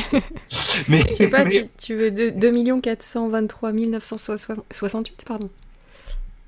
Un truc comme ça? Euh, T'as presque la fin. Ouais, Non, parce qu'après la fin, à la fin, à la fin, c'est ça. 2 423 968. Bravo Nora. Ah, pardon. Super efficace. Les Nuréens long parce que comme il y a un petit décalage, ils vont, Ouais, excuse-moi. ils vont écrire. Mais, mais c'est ça, c'est ça. Bravo. Ouais, ben, Ah tu bah. sais l'égyptien. Bon, maintenant imagine-toi euh, sur un marché là, tu vois, c'est euh, partout là, il y avait les marchés. Euh, T'es égyptien et à côté t'as un sumérien. Et à côté t'as un romain, par exemple. Et euh, toi t'arrives avec ton papyrus avec tous tes dessins. Tu veux négocier, c'est mort. Hein. Le temps que le gars il calcule, c'est dead. D'accord? Donc c'est pour ça aussi qu'on a simplifié les numérations, qu'on a simplifié les bases de, de calcul, parce que le système égyptien, tu, tu, tu perds du business. hein. Sur les marchés, sur les souks là-bas en Mésopotamie, tu perdais du business. C'était. Ah euh, ouais. Ah oui, euh, t'arrivais Ah, ton j'ai- 3 Je tiens à dire, Benjamin Morphin a trouvé. hein. Ah, Benjamin, bah, Ah. Benjamin, c'est normal. Déjà, quand t'as un nom comme Morphin, déjà, c'est. Laisse tomber. C'est la transformation, morphine. Hein Ah, Benji. Bon, Benji, elle t'attend l'arcade, hein, c'est quand tu veux. Gérard Martin qui me dit il y aura une interro à la fin, Nora. Ouais, non, mais je m'accroche, hein, j'ai Ouais, sorti le ouais. calepin à stylo parce que je sais que Cyril me fait des plans comme ça. Il me pose Ah, des moi, questions en plein milieu d'émission. Ah, je, je la, je la prends au dépourvu. Quand je vois qu'elle suit oui. pas, je lui pose une question. Alors, Nora hein Non, sauf qu'il il sait pas que je regarde le chat, que je gère les documents, les trucs et tout, et que... Là, on dirait ma femme fait Et il me pose des Je fais pareil avec elle. hein. Quand je vois qu'elle est pas là, je fais. Mais là, au moins, t'as prévenu, tu vois, t'as dit là, je vais vous poser Ouais, une question. tout de suite, j'étais au taquet. Tu me connais, hein. Voilà. Hein. C'est la, la, fine équipe. On nous appelle la fine équipe. Alors, on y va. Alors, on continue. Donc en Grèce, Grecs et Romains ont inventé des systèmes de numération. Ça, vous connaissez les chiffres romains, hein, quand même, nous, euh, on est proche de ça. Des numérations alphabétiques très peu adaptées au calcul, cependant. Le système romain, par exemple, est composé de symboles, Louis, croix et bâton, hein, voilà, euh, notés côte à côte selon le principe additif et combine des bases de 5 et de 10. Hein, des fois c'est 5, des fois c'est 10. Euh, donc voilà, donc en taille de berger trouvé en Dalmatie, extrait des histoires universelles des chiffres. Euh, Georges Giffra, édition Robert Laffont, 1994. Moi je cite les, sources. Très bien. Voilà. Oh, parce que dire, il nous a montré, c'est pas moi. Hein, jamais de la connaissance, tout n'est pas à moi. ok? Toute la connaissance ne m'appartient pas. Par contre, la compréhension que je vais vous en donner, elle m'appartient. Ok, Ok. On y va. En Chine, ah, nos amis les Chinois. Donc, le premier système de numération chinois est décimal et de type hybride. Notez bien ça, parce que quand on va faire les calendriers, s'il y en a un qui me compare le, calendrier chinois et le calendrier euh, européen, ça va mal se passer. Hein? Parce que déjà, on part déjà sur une numération qui est hybride. On verra ce que ça veut dire. Donc, il fait appel à 13 symboles fondamentaux, les 9 unités et les 4 premières puissances de 10. On y trouve ces symboles sur les os et les écailles divinatoires de l'époque Yin, 14e, 11e siècle, avant Jésus-Christ. D'accord? Donc on a un système hybride. Ils ont un système où ils peuvent quasiment additionner et multiplier en même temps. D'ailleurs, quand vous voyez le boulier, c'est ça. Hein? Le boulier, c'est quoi? C'est que vous, avez, vous pouvez compter et en fonction des lignes, vous pouvez multiplier. C'est le boulier, c'est génial. Hein? Puis ils ont un système, enfin, ils, calculent mais 100 fois plus vite que nous. C'est juste incroyable. Ok? Donc c'est pas il n'y a pas le même système de numération. Donc on, va, détendre les strings tout de suite. Hein. Si on n'a pas le même système de numération, le même système de calcul, ça veut dire qu'en bout de ligne, on n'a pas les mêmes résultats. Donc ça veut dire qu'au départ, on n'a pas les mêmes attentes. Donc la numérologie chinoise et française, ou enfin européenne ou euh, occidentale, ne peut pas être comparée, puisque on n'aura pas les mêmes résultats, parce que dès le départ, on ne calcule pas de la même manière. Je pense que c'est logique. Mais bon, il y a quand même des gens qui arrivent et Ouais, mais c'est chinois, bah, j'ai pas le même résultat. Pas même système de calcul, pas même demande, pas même résultat. Ok? C'est aussi simple que ça. Le système de calendrier, le système de numération et le système de calcul que on utilise en Occident, il y a une résonance dans tout. Et vous le verrez, et c'est ce que j'essaye de, petit à petit de vous amener à comprendre. Chez les Mayas, moi j'adore les nombres Mayas. Ok, parce que déjà, on verra la prochaine fois dans la symbolique des nombres, les nombres Mayas aident beaucoup à comprendre la symbolique, ne serait-ce que visuel. Ok, donc dans l'étude des astres, les Mayas se servent de nombres, des nombres pour calculer le temps. Ce sont les inventeurs du calendrier. Là, on va mettre les choses au clair. Hein, ce sont les inventeurs du calendrier. Donc, leur système de numération date de 500 après Jésus-Christ. Il suit le principe de position, position, dans la base végésimale, 20, donc les doigts des mains et les doigts des pieds, comme on dit dans le sud, celui-ci trouve ses origines avec nos dix doigts et nos dix orteils. On l'a déjà vu tout à l'heure. Mhm. Euh, alors, je sais pas, c'est l'ordre à suivre. ces symboles sont employés, euh, sont composés euh, de barres horizontales et de points, ce qu'on appelle les glyphes, indépendamment des îles civilisations. Les Mayas inventent le zéro, ça aussi on parlera du zéro tout à l'heure, qui le représente par un coquillage. Oh, c'est mignon. Les Mayas écrivent de haut en bas par puissance de 20 décroissante. Leur système connaît cependant une irrégularité. On, verra même dans le calendrier les dérives séculaires mathématiques, ça arrive, d'accord? Au troisième ordre de l'écriture, les nombres se décomposent ainsi en somme de produits de 1, 20, 18 fois 20 au lieu de 202, 18 fois 202. Ainsi, l'écriture ci-contre représente le nombre 1 fois 18 fois 202, quatrième ordre, plus 3 fois 18 fois 20, troisième ordre, plus 2 fois 20, deuxième ordre, plus 2 fois 1, premier ordre, égale 8332. C'est hyper compliqué, mais après, je vous le ferai dans la symbolique des nombres la prochaine fois. Vous verrez comment ils calculent. Si vous regardez, c'est joli, les nombres Maya, vous avez un point, c'est 1, c'est simple. Euh, il y a des gens qui remettent en considération la, valeur symbolique des noms, mais là, bon, là, tu vois, 1, c'est 1, t'es tout seul. Hein. Après, c'est 2. Après, c'est 3. 3 points. 4. Et là, dès qu'on passe à 5, on change. On change de, de symbolique. Dans les chiffres romains, c'est pareil. On le verra. Euh, je ne vais pas trop vous spoiler la prochaine fois. Mais les chiffres romains, vous avez des bâtons. Et dès qu'on arrive euh, proche de 5, ça commence à changer de, Et à chaque fois, on verra, on change carrément la, euh, symbolique des nombres à chaque fois qu'on s'approche du nombre 5. On verra pourquoi la prochaine fois. Ok, on continue, on continue. On continue. Donc, parallèlement à cette écriture, il existe une numération constituée de symboles en forme de tête, ce qu'on appelle les glyphes céphalomorphes, que l'on trouve euh, sur les monuments de la base 20. Il nous reste aujourd'hui le mot 80 pour lire le nombre 80. C'est vrai que quand on dit 80, hein, euh, on, fait une multiplication dans notre bouche. On fait 4 fois 20. Oui. Donc quand on dit 80, voilà, hein, c'est, on a ça pour, pour, on a gardé ça, ça vient des, euh, ça vient des Mayas. 90, pareil. 90 hein, pour nos amis suisses et belges, hein, c'est beaucoup plus français de dire 90 hein, ou 70, d'accord? Euh, Je sais pas s'ils disent octante, pas sûr, mais nous on dit 80. C'est 4 fois 20. Ils disent octante Toi qui as vécu la frontière euh, belge, non? Faut dire 80 Ouais. Non, octante, j'ai jamais entendu. de toute façon, c'est un truc belge. Hein. Ils vont dire 70, ils vont dire 90, mais. Euh, ben, on va voir sur le chat si. Euh, si, oh, si jo, jo est-ce que tu peux là? dire Hein? La liégeoise Non, elle n'est pas là? Bon. Allez, on, verra. 80, c'est je sais plus quelle région de Space, space Device. Mhm. Alors, il y a Joël Lapin qui me dit oui, 90, donc ça c'est pour 90. Ouais. Euh, 90 à 80, nous dit Fernand Nodin. 80. 80. Merci bah, les gars, merci. c'est Moi je trouve que c'est. Ah, et attends, il y a Sam Zeyel qui nous dit ce sont les Suisses qui disent octante. Octante. Il me semble. Ok, bon, ben vous voyez. et il y a un mot en français, on dit 80. Mais vous, vous saurez aujourd'hui que le mot 80 vient du système Maya. D'accord? C'est 4 fois 20 en fait. Euh, alors, les Belges disent. Alors, attends, attends. Parce qu'il y a tout qui arrive d'un coup. Euh, il y a Cristal Lumière qui nous dit les Belges disent 80 et les Suisses octante. Octante, ok. Voilà, donc après, on, vérifiera peut-être. Euh, on, a, mal influencé les Belges. 80 en Suisse, nous dit Lorida, et Silvio aussi nous dit. ça, ça, dépend des régions de Belgique. Ouais. Hein, c'était du côté de Namur, tu vas dire octante. Bon, on y va. Nos chiffres de 1 à 9, que nous appelons à tort chiffres arabes. Alors ça aussi, c'est un truc, euh, voilà. Ça, c'est un truc que vous devez savoir. Les, les, les, euh, les chiffres qu'on utilise, souvent on va dire... Pardon, excuse-moi. Attends, je vais dire un truc. Il y a les padawans curieux qui nous dit... Le pad... J'avais 8 ans et un oncle. excuse-moi. Tout à fait. Joli, j'adore. Bravo. Signe, je signe. Celle-là, je la signe. Merci, merci à vous, merci Fernand.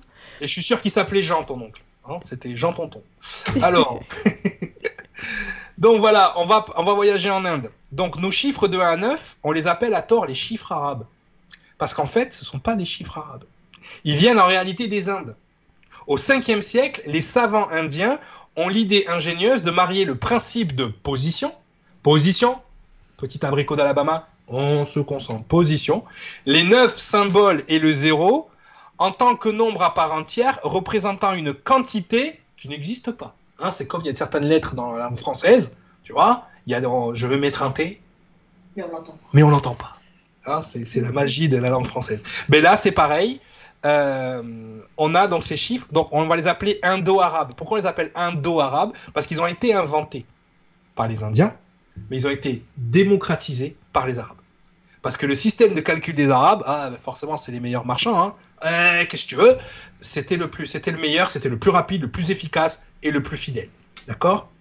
Donc, l'apparition du nombre 9 signes, 9 euh, signes et un zéro, significateur de tout et de rien, voilà en quoi résidait l'apport vraiment essentiel de la notation numérique indo-arabe. Donc, si toi, petit, petit numérologue d'Alabama, on te demande quel système de, de numération tu utilises, tu diras j'utilise le système numérique indo-arabe. Ok? Ok. Tu auras moins l'air de quelqu'un qui ne sait pas qu'il y a du blé dans son pain. Parce qu'il y a des gens qui utilisent la numérologie chinoise avec les nombres chinois et des gens qui utilisent la numérologie euh, maya avec les, nombres mayas. Ok? Donc dès lors, tous les signes qui jusque-là avaient, avaient représenté des valeurs supérieures à 10 retournaient au néant. Vous comprenez ça? On compte 0, 1 jusqu'à 9, et ensuite on retourne au néant. Important pour, euh, euh, les, cycles dans la numérologie. La série des chiffres que les Arabes avaient introduits en Espagne n'était pas la seule qui existait en Europe. Les symboles variaient selon les contrées. Un même signe pouvait changer de valeur d'un climat à l'autre. Par exemple, un rond signifiait le 5 en hindi et le 0 en goubari. Voilà quelques exemples d'évolution des chiffres. Hein Donc là, vous les avez... Euh, comment par exemple on, voit apparaître très rapidement euh, le 1, le 2, le 3. Euh, le 4, il arrive vraiment très très tard, hein, euh, la, vraie forme du 4, mais on peut reconnaître, là ça vient du nord de l'Espagne par exemple, le symbole du milieu, on commence à reconnaître vraiment les nombres tels qu'on les a, tels qu'on les a aujourd'hui. Ok, donc je vous laisse regarder. Culture générale, encore une fois. C'est bon les gars, c'est bientôt fini, la culture générale on va y aller. Il faut qu'on apprenne le zéro. Il faut comprendre le zéro parce que 0 plus 0 égale la tête à Toto. ça a été beaucoup demandé sur le chat, le zéro. Ah, et le zéro, bon, il a une valeur essentielle euh, dans l'écriture des nombres et aussi dans euh, ce que moi j'appelle les passages. Tu vois, c'est un peu comme les Stargate, tu as des gros ronds, là, des, gros trous noirs, ça, ça dessine des zéros. Mais pour moi, le zéro, c'est un peu ça. Il indique soit le début ou la fin de quelque chose. Donc c'est un indicateur. Hein. L'univers est fait à il est fait à 0,0000001% de matière et il est fait à 99,99999% de zéro de rien. En fait, non, on s'est rendu compte qu'il n'y avait pas rien, mais de vide. Mais le vide est plein. Donc on verra ensuite euh, ce qu'il en est. Donc son apparition fut longue et délicate suivant les civilisations qui n'ont pas toutes ressenti le besoin d'inventer un symbole pour représenter l'absence d'objet. Et quand ces, euh, besoins s'est fait sentir, son introduction a suscité beaucoup de craintes et de mystères. Le zéro est par sa nature différent des autres chiffres. Pour les Grecs de l'Antiquité, par exemple, euh, est un 1 ce qui existe. À cette époque, ne, il ne possède pas encore un degré d'abstraction suffisant pour pouvoir imaginer et de surcroît écrire ce qui n'est pas. Ok? Donc euh, pour eux, ben, il n'y a, que ce qui est. Ce qui n'est pas, comment je vais représenter ce qui n'est pas, puisque ça n'est pas. Genre philosophique, qu'est-ce que tu en penses? Ok? On est d'accord. Pourtant, les astronomes grecs emploient dans leur table un zéro, l'omicron, euh, noté O, qui ressemble à notre zéro actuel, mais il s'agit vraisemblablement d'une coïncidence.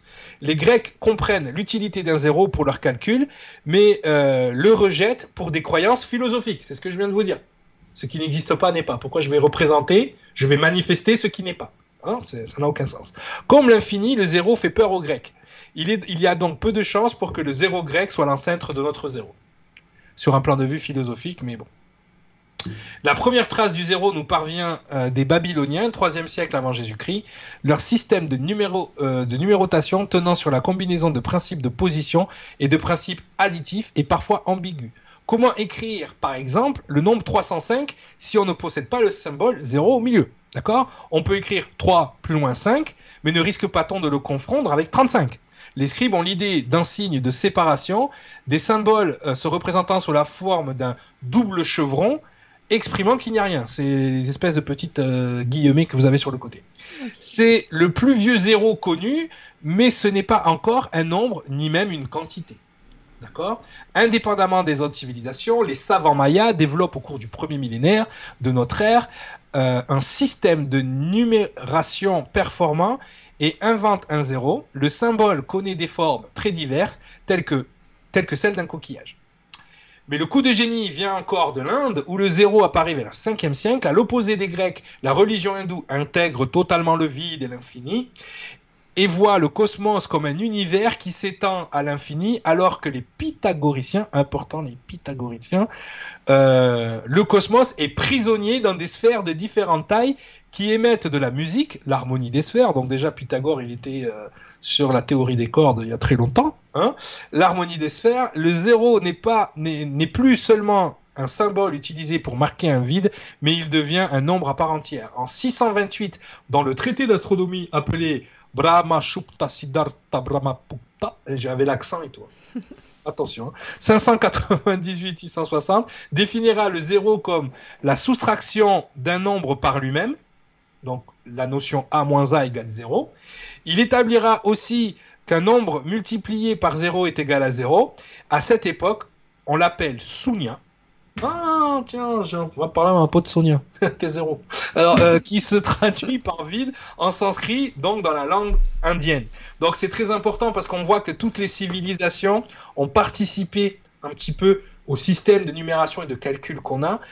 Aujourd'hui, effectivement, si j'ai une pomme que je la mange, je la soustrais, il n'y a plus de pomme.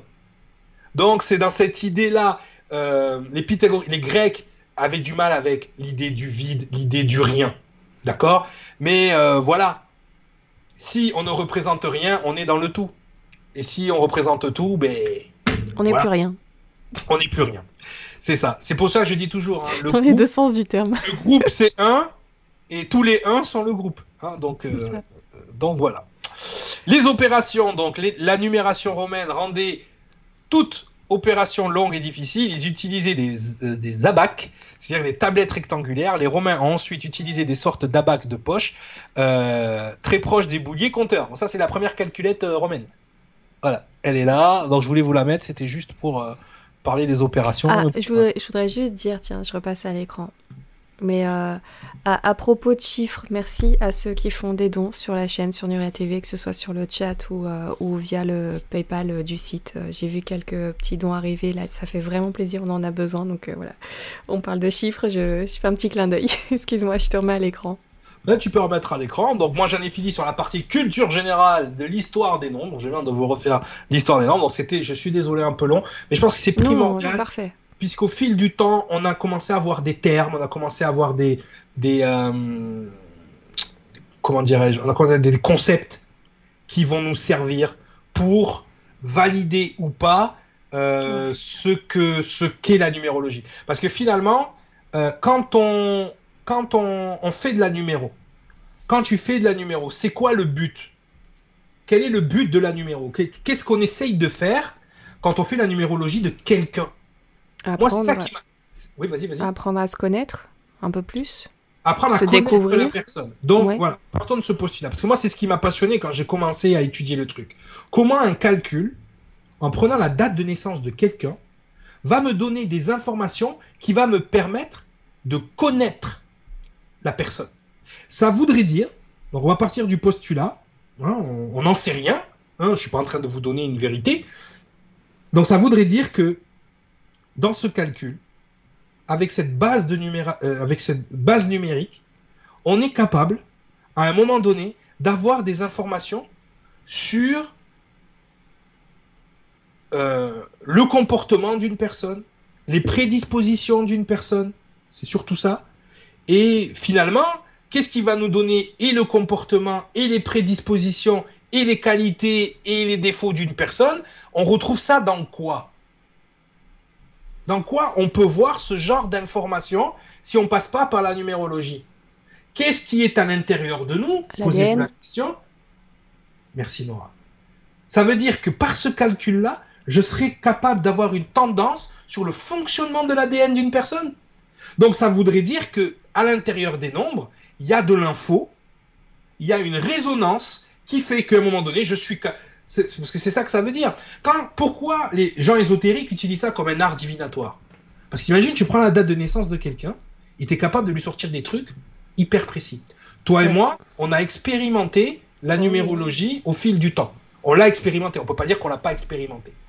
La première chose qui t'a choqué, et moi, moi, moi en même temps que toi, parce que moi quand j'arrivais aussi, hein, j'arrivais tout, tout, tout neuf, qu'est-ce qui nous a choqué? C'est un, la précision. Mm-hmm. Deux, le fait de tomber quasiment toujours pile poil sur une problématique de la personne. Ouais. C'est vrai. Donc, après, tu sais, c'est le genre de, de, choses où, justement, c'est pour ça que moi j'ai mené cette étude et que je continue de la mener, c'est le genre de choses où on peut très très vite être embarqué parce qu'on appelle, là encore de la neuroergonomie, mais c'est parce qu'on appelle le biais de confirmation. C'est-à-dire que le biais de confirmation, c'est d'être biaisé dans notre tête. C'est-à-dire que tu cherches tellement une problématique que tu vas la trouver, en fonction de la valeur qu'on t'a imposé des nombres, tu vas toujours retrouver dans le comportement de la personne quelque chose qui va être en relation avec le nombre qu'on t'a donné. Donc, il peut y avoir ce qu'on appelle le biais de confirmation. Et j'ai vu qu'il y a beaucoup de, gens que je forme en numérologie qui fonctionnent avec ce biais de confirmation. C'est pour ça que je me fais un devoir de leur apprendre aussi. Mais pourquoi on a donné la valeur à ces nombres? Parce que si derrière, on arrive à trouver une véracité dans la valeur qu'on a trouvé, qu'on a donnée au nombre, là, on n'est plus dans le biais de confirmation. Là, on est dans la confirmation tout court. C'est le petit détail qui fait la différence. Donc, ne vous inquiétez pas, les gens. Hein. Je vous balance pas dans un truc ésotérique plus plus où j'ai pas fait mes devoirs, où je n'ai pas conscience qu'on peut être embarqué. Et je pense qu'il faut être honnête intellectuellement. Parce qu'aujourd'hui, tu as des voyants qui te demandent ta date de naissance. Je dis, le gars est numérologue. Pourquoi tu as besoin de ma date de naissance pour faire ta voyance? C'est quoi le truc? Donc, vous faites pas avoir. D'accord? C'est qu'à un moment donné, j'ai conscience. On, hein. a vu ça, euh, on a, nous avons reçu une médium sur Nuria TV il n'y a pas si longtemps que ça, il y a 15 jours, Déborah Benisti, qui nous disait ni ne prendre de photos, ni de date de naissance, ni rien du tout. parce que justement, après qu'elle ait étudié la numérologie, encore pas celle qu'on avait vue avec toi, elle avait déjà des informations. Et moi, c'est vrai que quand je m'amuse à faire de la numérologie, celle que tu nous avais appris sur Nuria TV, euh, donc la, résonance numérique, euh, j'arrivais à dire des choses aux gens, ils me disaient mais t'es voyante Non, non, c'est juste que tu, apparemment t'as un code barre, j'en ai un, mais t'as vu ce raccourci du cerveau mm.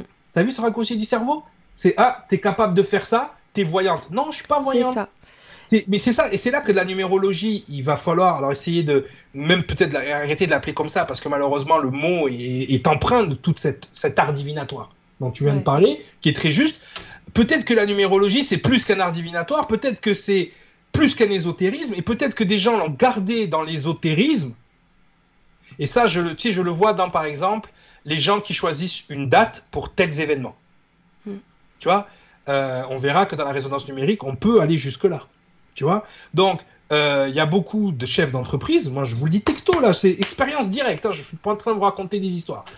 Il y, a des chefs d'entreprise pour lancer une action en bourse, les, pires numérologues du monde, c'est les, euh, gars dans les, euh, dans les stocks, là. les gars qui font de la bourse. Des fois, ils voient des nombres, là, genre des, suites de nombres, hein, par exemple le triple 6. Euh, ils savent que ça va mal se passer la journée. Donc, moi j'ai vu ça, hein, des gens, par exemple, à la bourse, qui développent une espèce de superstition en voyant des nombres. Parce que c'est ça le problème.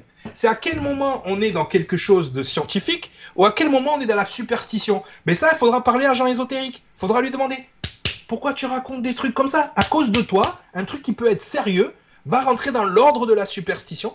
Tu vois, parce que moi, ma mère, elle est espagnole. Elle pas plus superstitieux que les Espagnols. Dès qu'ils voient le chiffre 13, dès qu'ils voient le nombre, les Italiens, c'est le nombre 17. Ils ont des superstitions. Mais elles sont basées sur quoi? Et donc moi, moi, ce qui m'intéresse dans cette étude, c'est ça. C'est à quel niveau on est dans le biais de confirmation, à quel niveau on est dans la superstition, à quel niveau on est dans l'ésotérisme, et pourquoi certaines personnes veulent nous faire penser que c'est un ésotérisme et d'autres personnes l'utilisent pour leur quotidien? Moi, c'est ça. Posez-vous les questions. Moi, je suis pas en train de vous dire que ça marche euh, absolument, que c'est une science exacte. Cependant, je reconnais dans les mécanismes, parce que j'ai la connaissance qu'il faut et la compréhension qu'il faut, j'ai reconnu dans les mécanismes des choses qui pourraient faire que, merde, il y a quelque chose. Et donc, le premier principe, c'est le principe de résonance. Donc, le principe de résonance, je vous mets euh, au tableau. Euh, alors, pour bien que vous compreniez le principe de résonance, j'ai mis des synonymes. J'ai pas mis une définition. Hein, parce que l'ego, il adore les définitions. Puis la définition, c'est jamais ce que ça veut dire. Donc, tu mets des synonymes et c'est dans les synonymes que tu retrouves souvent ce que ça veut dire. Dans résonance, on a écho, impact, publicité, réflexion, réputation, réverbération, rayonnement, son.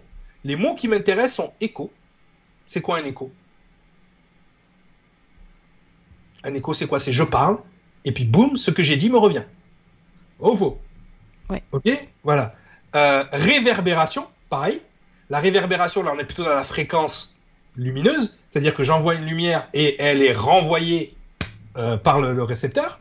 OK Rayonnement. Rayonnement, donc là on est encore dans les fréquences lumineuses.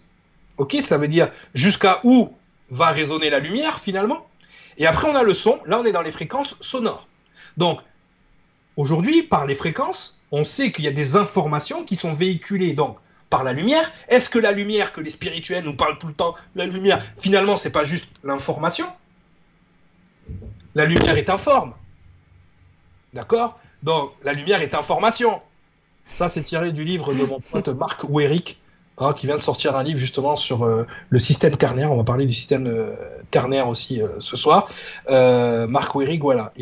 J'ai eu la chance de participer au bouquin. Il, il est au taquet là, sur ce genre de choses. Donc information, formation, d'accord? Donc l'information. donc, est-ce que la lumière dont tout le monde parle, finalement, ce ne sont pas que des photons qui véhiculent de l'information Tu vois donc rayonnement, et c'est pareil pour le son. Dans les écrits sacrés, on te dit au début, il y a eu le son, il y a eu C'est un son. Donc là, je vous ai mis euh, ce qu'on appelle des diapasons pour les musiciens. Hein, Guillaume, il sait de quoi je parle. Qu'on a besoin d'avoir le la, ping, on appuie sur le diapason. Mais si tu mets un diapason juste en face, qu'est-ce qui va se passer dans le deuxième diapason? Il va se mettre à vibrer. Et on revoit le même phénomène pour ceux qui connaissent l'expérience de Young, qui est une expérience euh, sur euh, des photons lumineux. Quand on soumet un photon, on, sépare deux photons dans deux pièces différentes, et qu'on soumet un photon à une perturbation, l'autre photon qui est dans l'autre pièce subit la même perturbation. Donc il y a une communication dans l'information de la lumière et du son. Ok? C'est tout ce que j'ai. Ok? Donc c'est ce qu'on appelle la résonance. Ça veut dire que ce qu'il y a dans le tuning fork, ce qu'on appelle le diapason A, va se résonner de façon qu'on appelle des, vibrations sympathiques, qui va vibrer de la même façon dans l'autre diapason. Ok? Donc ça, c'est pour que vous compreniez le phénomène de résonance. J'essaie de le simplifier et le vulgariser un maximum. Bien évidemment, je suis désolé les gens, si je l'ai trop vulgarisé, gens scientifiques, je m'excuse. C'est pour que tout le monde comprenne. Hein, parce que si on commence à mettre des sinusoïdes, euh, des, tout ça, les gens après, euh, non, non, Jean Cancre, il n'est pas bien après. donc on y va tout de suite. Donc, tout à l'heure, rappelle-toi, dans le texte, on a parlé des spins. Il y a une résonance dans l'univers qu'on repère partout. Tout à l'heure, tu te rappelles à la phrase, on a parlé des spins dans les cristaux de cobalt. Spin, ça veut dire spirale, tourner. Il y, a une, il y a une constante dans l'univers, c'est ces fameux spins. Les choses tournent. La roue tourne, les cycles tournent, tout tourne, l'univers tourne. Ok? Ces spins, on les tourne. Voilà. Ces spins, on les retrouve dans l'univers, donc c'est-à-dire que tu as l'univers, déjà, lui, c'est une spirale. À l'intérieur de cet univers, il y a des galaxies qui sont des spirales, et à l'intérieur de ces galaxies, il y a des systèmes solaires qui sont des spirales. Ouais. On a cette résonance-là dans l'univers. Cette résonance, on la retrouve aussi dans la nature. Ouais. Les escargots, euh, l'écorce des pommes de pin, on l'a là. On retrouve dans le. Alors, ce que vous allez, manger là, ça c'est du chou euh, romanesco, c'est super bon. Hein, euh, moi, je kiffe le chou romanesco à la vapeur avec un petit peu de. C'est quoi la, la, première fois que j'ai été caissière? À un moment, j'ai vu ce, ce fruit arriver, le, le, chou romanesco. Et aussi, qu'est-ce que c'est que ce truc de l'espace? Je savais pas ce que c'était. Ah ouais, non, mais c'est sympa. Le chou romanesco, moi, je vous dis, euh, c'est super bon avec un petit peu de vinaigrette. Là, je vous dis. Euh, ouais, je connaissais pas, j'avais jamais vu ça. On n'en met pas dans le couscous, donc. Euh. donc, on retrouve, ces, on retrouve ces spins donc dans l'univers, dans la nature et on retrouve ces spins également dans les microtubules de l'ADN humain. Mhm. Donc on a une résonance. OK. Comme on a dit au départ, il y a une résonance donc entre l'univers, la nature et l'ADN. Et cette, ce spin, cette spirale, OK, elle est conditionnée par des chiffres et par un nombre en particulier que vous connaissez tous, donc univers, nature, ADN humain, la suite de Fibonacci, le nombre d'or. D'accord? Donc là, vous l'avez, vous avez une petite animation, hein, si vous voyez. Donc cette spirale est générée par le nombre d'or. C'est-à-dire que, pourquoi je vous parle du nombre d'or pour vous parler de la numérologie?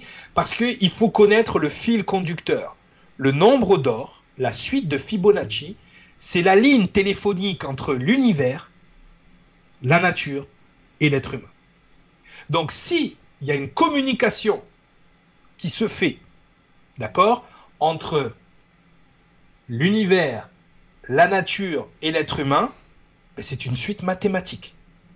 Mm. Donc on peut déjà, là j'invente rien, on peut déjà considérer qu'effectivement, on verra si c'est possible avec la numérologie, mais par un système de calcul qui respecte l'algorithme, ça c'est un terme qui est, beaucoup utilisé euh, en informatique, d'accord? Si on utilise l'algorithme décimal positionnel du nombre d'or euh, universel, est-ce qu'on est en mesure de justement aller chercher des informations qui auraient été encodées par le Père l'univers, la Mère nature et l'enfant humain Est-ce que ce système qu'on a souvent cru être un système binaire, hein, c'est ce qu'on appelle le manichéisme, mais de toute façon, la doctrine qui nous amène dans ce, rapport de force de, ténèbres et de la lumière, du bien et du mal, le manichéisme, qui, qui, qui, je pense que pour l'humanité a été une catastrophe au niveau philosophique,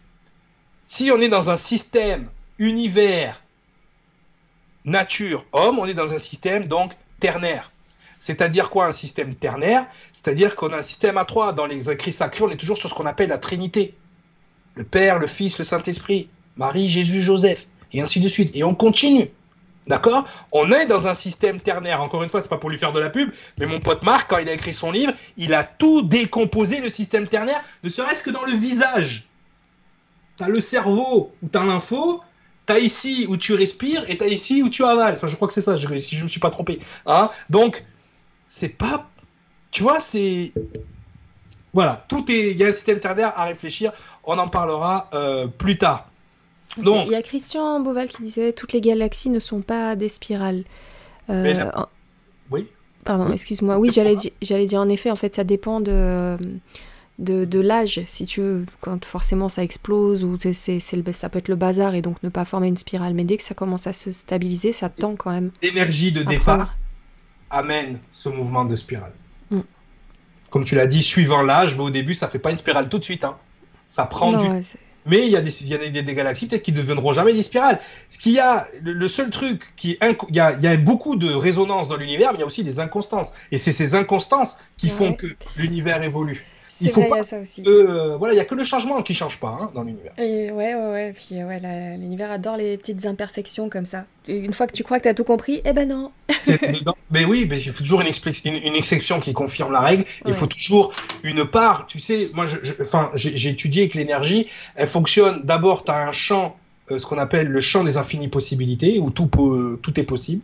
Tu as un champ morphique, où tout se mm. transforme, et tu as le champ des habitudes tu vois, ben il y a, y, a, y a des choses qui sont c'est comme dire que le destin est écrit, on, verra si c'est par numérologie, on, le verra. Mais je pense que si on ne laisse pas euh, une, une, marge, ben, les choses n'évoluent pas. Tu sais, ah Einstein, Einstein, il pensait que l'univers était statique, et puis quand Hubble lui a montré euh, que l'univers était en mouvement, il a dit c'est la plus belle erreur de ma vie. Parce que ça, ça, impliquait plus de choses, et derrière, on sait tout ce qui nous a sorti. Donc le système, justement, qui se répète, on appelle ça aussi une figure fractale. Donc c'est un objet mathématique qui représente une structure similaire à toutes les échelles. Donc on a vu univers, nature, ADN. Donc on a un système fractal mathématique. Ah là on fait des maths, hein, euh, les jeunes. Ok? C'est ce qu'on appelle aussi un système gigogne. Hein Donc mhm. le, système gigogne que vous connaissez le mieux, ce sont les poupées. D'accord? Ça veut dire quoi système gigogne C'est que la petite poupée est une représentation de la grande et plus on descend, voilà, on rentre les poupées, elles s'imbriquent toutes parce qu'elles sont toutes faites de la même manière. C'est le système holographique aussi, on l'appelle aussi comme ça. Hologigogne. D'accord? C'est le système des poupées gigognes, des poupées russes. Ok? Donc, là on a, en revanche, une résonance, donc avec ce système gigogne de l'univers, ce système fractal, c'est la manière dont les nombres réels sont organisés. C'est-à-dire que tous les nombres connus en mathématiques, donc la classification des nombres, se fait également, vous le voyez sur les dessins là sur la, sur la, sur la gauche, se fait comme des poupées russes. C'est-à-dire que tous les nombres sont inclus les uns dans les autres de façon hologigogne. Donc on a cette classification N, Z, D, Q, R, d'accord? Donc on a les nombres naturels non nuls, on a les nombres naturels, donc qui sont N, on a les nombres entiers qui sont Z, hein, alors on tourne à l'école, on a les nombres rationnels, hein, les fractions qui sont Q, et on a les nombres réels qui sont R. Et quand vous regardez dans R, tous les autres sont inclus. Donc on peut déjà noter une autre euh, résonance, c'est que l'univers fonctionne de façon fractale hologigone dans la résonance, ce qui est le mouvement de spin qui est au départ de l'univers est également dans la nature et également dans l'être humain, et eh bien les nombres sont agencés de la même manière. Donc, si on doit répondre à la question, est-ce qu'avec des nombres, on, est, on peut être en mesure à un moment donné de calculer justement cette résonance entre l'univers, la nature et l'être humain Ben oui, puisque les nombres eux-mêmes possèdent le même système de classification que l'univers, la nature et l'être humain. Donc, est-ce que nos systèmes euh, de classification des nombres, de numération et de base mathématique nous pourraient nous permettre? Ben oui, puisqu'ils font partie du même système. La question est, est-ce que la symbolique des nombres fait-elle partie du même raisonnement Et la, la, question, et là pour moi ça a été le feu d'artifice, est-ce que nos calendriers suivent le même raisonnement? On le verra. Pas de spoil. Mais en tout cas, si sur les trois niveaux de calcul de notre numérologie, on a le même système de résonance, le même système d'organisation, on sera en droit de se poser euh, la question. Il me reste à vous montrer donc une, un petite conclusion, d'accord? Ça c'est pour les euh, gens ésotériques, hein, parce que chaque fois on va prendre ce que Jean mathématique a dit et on va l'amener à Jean ésotérique, ok? Et Jean ésotérique, on va l'amener à Jean doute. Donc notre système de numération est donc indo-arabe positionnel. Hein, on a vu le 5, le 5 des, unités, des dizaines, des centaines. Donc indo-arabe positionnel sur la base décimale pour le matériel. Donc tout ce qui est matériel, on verra que c'est sur une base de 10. Sur la base duodécimal et sexagésimal pour les matériels, le temps. Donc on a le temps et l'espace dans nos systèmes de calcul. Là, je l'ai mis en gris parce que ça fait partie de la prochaine émission. C'est un petit spoiler. Contrairement aux idées reçues neuromythes, nous ne pas, nous fonctionnons pas, euh, nous fonctionnons sous un système ternaire en 3D et non binaire en, en 2D, d'accord? Ok, gens ésotériques, je pose la question, hein, parce qu'il faut qu'ils sachent. Les nombres sont régis par une organisation gigogne, j'ai mis en rouge hein, tout ce qu'il fallait noter, et sont euh, présents dans un système d'information fractale, univers, nature, ADN humain ils sont présents. Ok, donc on en revient à la phrase de départ.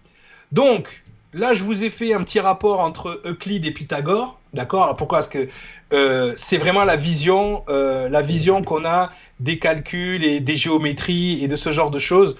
Euclide, c'est ça. Euclide voit l'univers comme ça. Et c'est comme ça qu'on nous représente le système solaire, pardon. C'est comme ça qu'on nous représente le système solaire à l'école.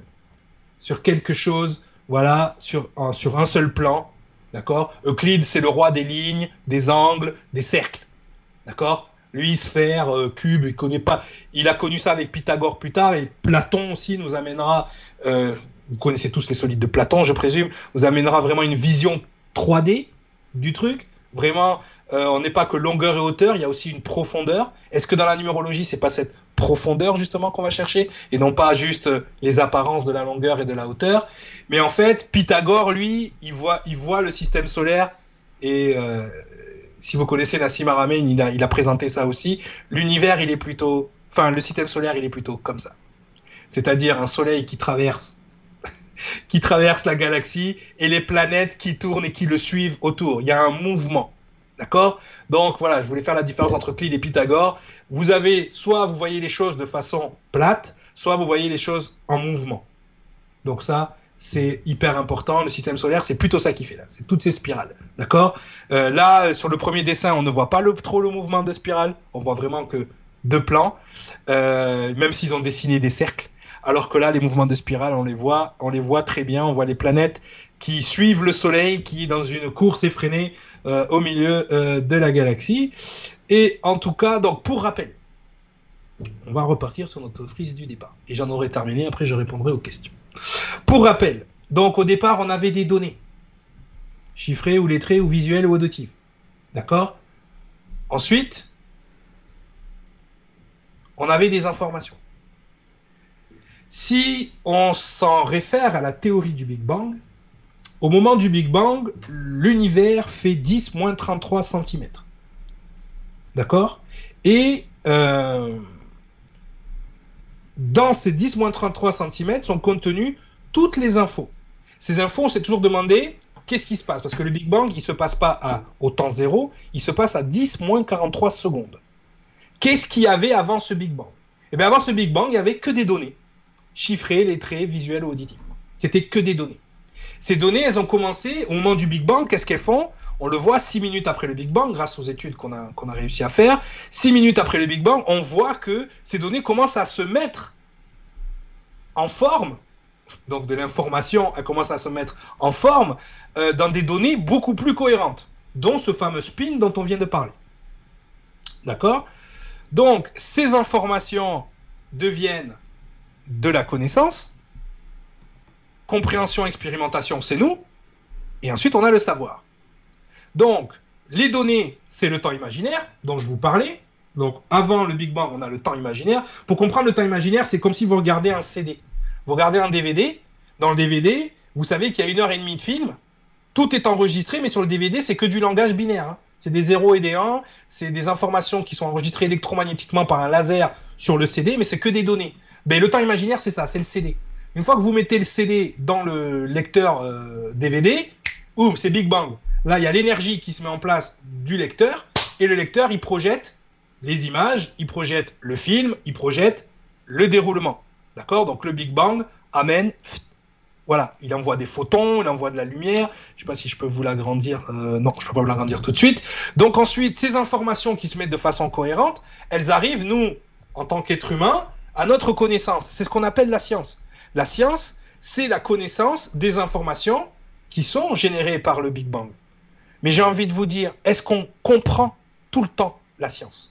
Est-ce qu'on a une compréhension totale de la science? Surtout qu'on a un système scientifique, on l'a vu avec la période qu'on vit avec le Covid, on vit avec un système scientifique où euh, on voit ben, les divergences d'opinion, c'est l'ego. C'est incomplet, on est toujours... Euh, Exactement, et surtout, on a une façon de voir la science qui n'est pas directe, mais qui, qui, en fait, finalement, la science est comme devenue une religion. C'est-à-dire qu'on est sur des, euh, on est sur des dogmes scientifiques, on est sur des, des méthodes scientifiques euh, arrêtées, fermées, complètement. Euh, on peut pas faire évoluer ou. Donc on ne peut ni. C'est-à-dire que la compréhension et l'expérimentation de la science est limitée à l'intérieur de ces dogmes. Finalement. Mm. Donc on n'a pas une totale compréhension et on ne peut pas expérimenter totalement parce que souvent, par exemple, on ne peut plus expérimenter des traitements pour le Covid, on ne l'a pas fait pour des raisons diverses et variées, on va pas rentrer dans le débat, mais on ne l'a pas fait parce qu'on a un système scientifique qui aujourd'hui est limité. Aujourd'hui, qu'est-ce qui a fait que, et euh, ça va nous faire un petit, un petit, une petite transition pour le, le cours d'après, mais qu'est-ce qui a fait qu'à un moment donné, on a considéré que les théorèmes de Pythagore étaient extraordinairement justes et que tous ces travaux sur la numérologie ont été éradiqués? Qu'est-ce qui fait qu'à un moment donné, on a séparé la numérologie des mathématiques? Qu'est-ce qui fait qu'à un moment donné, on a séparé l'astrologie de l'astronomie? Qu'est-ce qui fait qu'à un moment donné, moi c'est ça qui me, qui, me, qui m'intéresse, parce que finalement, l'astrologie, bon, Madame Irma, ce que tu veux, euh, moi je ne suis pas arrêté à l'idée qu'il pourrait y avoir des informations, d'accord? Euh, On le verra dans l'atelier sur le, le calendrier. Mais le fait qu'on ait mis ça de côté, que intellectuellement, on est, on est rejeté ça et qu'on a mis ça au rang des, des perchés et des ésotériques, à qui sert l'ésotérisme en fait?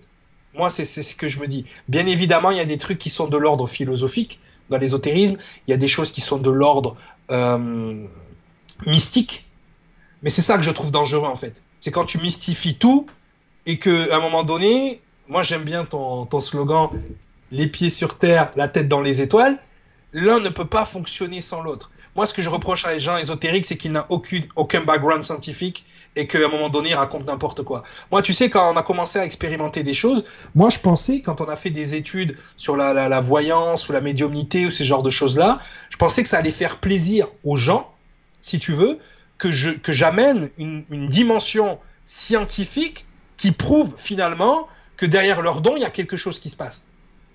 Mais malheureusement, quand tu fais ça, tu mets aussi en lumière tout le charlatanisme, tous les trucs qui se sont inventés, soit par ego, soit par naïveté, soit je ne juge personne. Tu vois, des fois, des gens, ils sont dans leur délire et ils restent dans leur délire.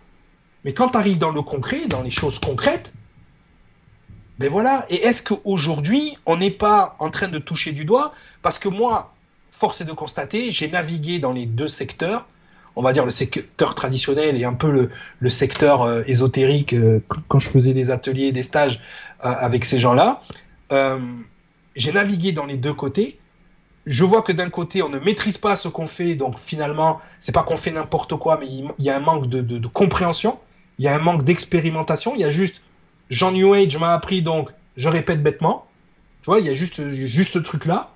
Il y a ce côté un peu spectaculaire, tu l'as dit toi-même, hein, c'est surprenant. Il y a ce côté spectaculaire qui crée un petit peu. Euh... Moi, je te dis, j'ai fait des, j'ai fait des stages, c'est pas pour m'envoyer des fleurs. Hein. J'ai fait des stages. Euh, vous vous rappelez, c'était au stage à Lille. Je fais la numéro de quelqu'un dans la pièce. Les gens, ils se sont levés, ils ont applaudi. N'importe quoi. Mais pourquoi t'applaudis? C'est pas un spectacle. Je te montre que le truc marche, mais c'est pas, je suis pas magicien. Mais les gens se sont, se sont levés, ils ont applaudi. Il faut, il faut comprendre qu'à un moment donné, s'il y a des choses qui ne sont pas prises au sérieux, ben c'est parce qu'elles ne sont pas faites de façon sérieuse. Mais par contre, comme je te dis, je navigue aussi de l'autre côté. Et il y a des gens qui font partie de ce qu'on pourrait appeler la normalité, les gens, monsieur tout le monde, des chefs d'entreprise, qui prennent ça très au sérieux et qui l'utilisent tous les jours. Dans le milieu de la finance, dans le milieu des banques, dans le, les entreprises dans la politique. Dans la politique, eux, ah, pour le fait. C'est les numéros. Voilà, donc je pense que Jean ésotérique, ça les, ça, les, ça, les, ça les sert beaucoup parce que du coup, ça mm. décrédibilise le truc, mais eux, de l'autre côté, ils l'utilisent de façon, je peux te garantir, très sérieuse. Moi, ce qui m'intéresse, c'est de. Et je, encore aujourd'hui, je ne peux pas vous donner, même après les trois émissions, on aura une grosse tendance sur le fonctionnement, sur la légitimité et la véracité en tant que science, on ne pourra pas parce que finalement on vit dans un monde scientifique où c'est des, des grosses c'est compliqué c'est compliqué aussi parce que tu le rappelais il faut aussi, il y a quand même cette partie où tu dis qu'il faut avoir la compréhension et l'expérimentation. Et ça les, les, les, amis vous pouvez le faire que vous-même. C'est à dire que par exemple voilà j'avais noté un truc parce que quand on parlait de, des, des galaxies tout ça avec tout, tout semblait tourner voilà. Et, euh, et puis ben à un moment je vois les, les, commentaires sur le tiers je me dis attends je vais aller vérifier ce que j'ai dit là ça dépend de l'âge effectivement il y, a des, il y a des exceptions mais quand même en gros et puis bah finalement voilà, je vais vous donner l'info, mais allez chercher, allez vérifier. Des fois on peut dire des conneries, des fois euh, non, ça manque de précision. Là on est en live, donc forcément ça va vous manquer de précision dans certaines parties. Donc à vous d'aller les chercher. Et en fait la répartition se fait principalement euh, pour les galaxies. Il y a les galaxies spirales et les galaxies elliptiques. Ça, c'est la, grande, grande majorité, c'est de ça dont on parlait. Mais effectivement, des fois, il y a des petits amas globulaires, des petits halos. Et tout ça, comme je vous l'ai dit, ça dépend de, de l'âge et, en même temps euh, de, de, la matière, l'âge et ou la matière, de quoi c'est composé en fait. C'est pour ça qu'il euh, faut que vous compreniez, excuse-moi de mm. t'interrompre, que moi je vulgarise au maximum. C'est pour ça que s'il y a des gens scientifiques qui veulent discuter avec moi, on s'appelle après l'émission et ils verront qu'il n'y aura pas de souci euh, sur ce plan-là. Je montre juste qu'il y a une récurrence. On va prendre notre galaxie qui est spirale, d'accord? Il y a une récurrence dans ce que l'univers nous a offert en tant que galaxie, c'est une spirale. La nature est en spirale. Tu tires la toilette de tes chiottes, ça part en spirale. À un moment donné, je ne peux pas occulter cette récurrence parce que à l'autre bout de l'univers, dans un coin euh, perdu, ça se passe pas comme ça. Oui, c'est justement ça les bases. C'est pour ça que la question de Fernand, enfin la remarque de Fernand était super intéressante et il va pas y avoir que celle-là. Euh, je pense que j'ai peut-être pas dû les, les, voir parce que j'ai pas pu lire tout le chat, mais sur d'autres points, quand euh, par exemple tu abordais telle langue de, de tel endroit, par exemple la Chine ou autre, voilà, certains d'entre vous connaissent très très bien ces dossiers-là et pour eux, ça manquerait de détails. Vous auriez pas pris les mêmes exemples, mais là, ça va arriver souvent. C'est juste que comme tu dis, tu vulgarises au maximum. Comme ça, on peut voir plein de slides, plein d'informations différentes.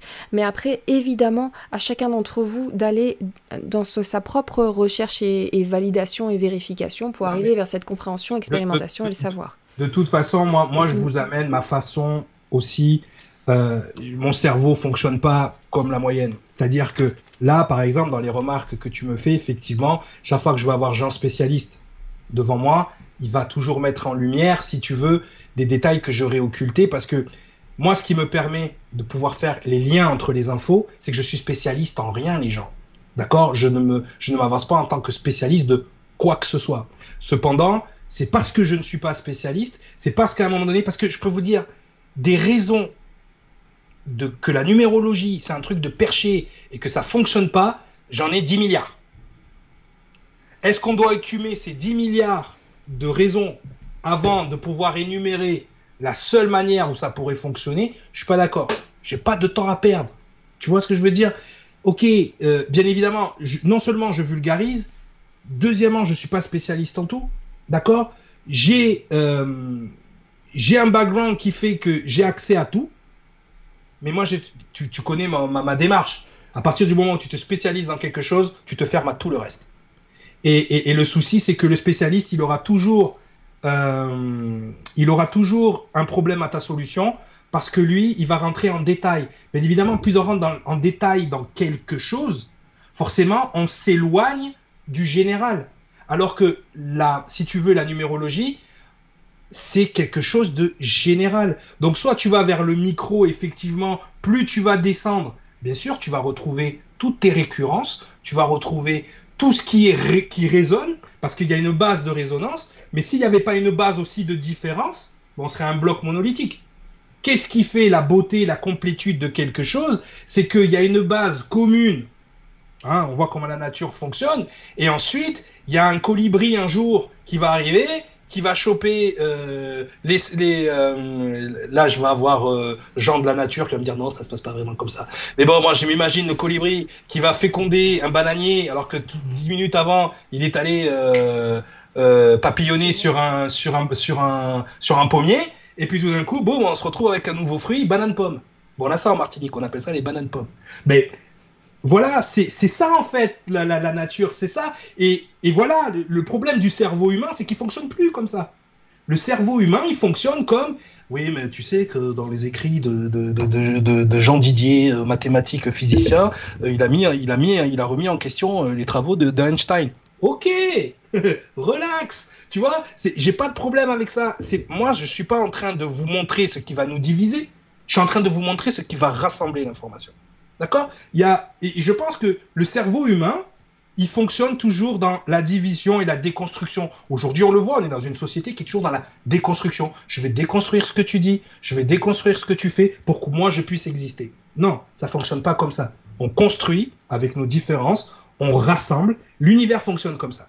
Chaos, mm. ordre. Tu penses que ça irait avec la... Parce que j'ai vu plusieurs fois Jean-Pierre Petit en chat et, euh, et tu penses que ça irait donc euh, forcément à, avec cette idée, euh, cette théorie de Jean-Pierre Petit d'univers miroir? Comme un peu les... Mais le, format, le fractal là que tu avais montré, ça résonne d'univers, ça résonnerait aussi d'univers en univers? J'admire ce monsieur, mais moi je l'ai connu, mon père, tu vois. Moi c'est mon père qui m'a fait connaître Jean-Pierre Petit. Parce que mon père, lui, euh, bon, lui est de Toulouse, il travaillait avec peut-être Jean-Pierre Petit connaît, il doit connaître euh, l'INSAE, qui est l'école nationale de, de l'aéronautique et de l'espace ici. Ça s'appelle l'INSA maintenant aujourd'hui, euh, ou ISAE, je crois que ça, ça a changé. Euh, et quand j'étais petit, ben, voilà, quoi, euh, laisse tomber. Moi, je, voilà, admiration. Quand je le vois chez vous, je, je trouve que c'est extraordinaire. Oh, Mais ça rentre totalement en. Pour moi, c'est une des explications. Je pense qu'on est une projection, un miroir de choses informes qui de, tout, de, tout d'un coup deviennent se mettent en forme. Quand on utilise le mot manifestation, c'est quelque chose qu'on peut toucher avec les mains. Tant que c'est pas manifesté, on ne peut pas toucher. Mais ces choses qui se manifestent avec les mains, hein, si vous connaissez un petit peu la, la physique, il euh, n'y a rien qui se touche vraiment. Si on regarde sur le plan de vue, euh, si on regarde sur le plan de vue euh, moléculaire, si on regarde au plan de vue subatomique, il n'y a rien qui se touche.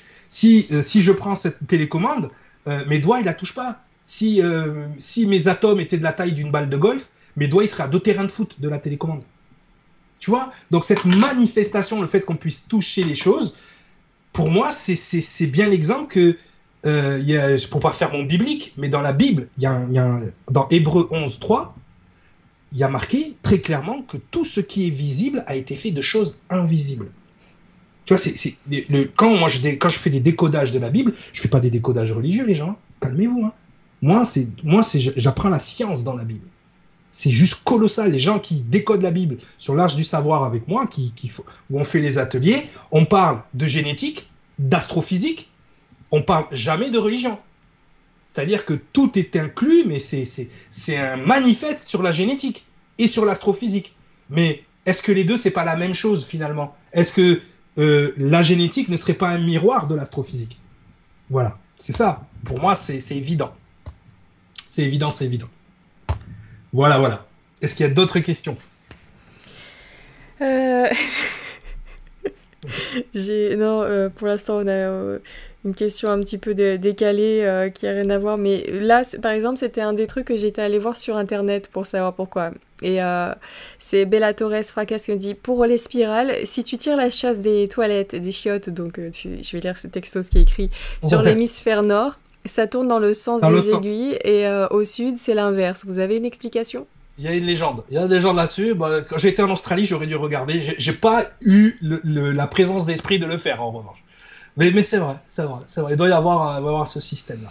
Il y a, une euh, marque sur Google. En fait, je voudrais pas dire une bêtise parce que je vraiment je l'ai vu une fois parce que j'avais vu une vidéo sur euh, sur internet et euh, donc j'étais allée chercher pourquoi et c'est tout con en fait. Mais je pourrais pas te le dire là tout de suite.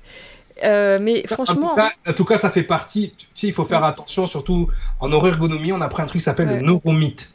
Le neuromythe, c'est ça. Que le cerveau, il a, il, a, il a accepté comme étant juste, comme étant vrai. Et en fait, euh, que tu te rends compte euh, après, il y a des choses, il y a des mythes qui tombent hein, comme ça. Il faut faire, faut faire attention. Mais encore une fois, moi, ce que j'essaye de faire, c'est de trouver des points de concordance. Voilà. Euh, donc je vais, je vais, juste te lire ce, sur quoi on tombe tout de suite, voilà. Et donc il dit, eh bien non, contrairement à la légende, l'eau du lavabo ne tourne pas à l'envers dans l'hémisphère sud. L'idée selon laquelle l'eau tournerait dans un sens particulier lorsque vous vous trouvez dans l'hémisphère sud ou dans un hémisphère nord est une idée presque fausse, entre guillemets.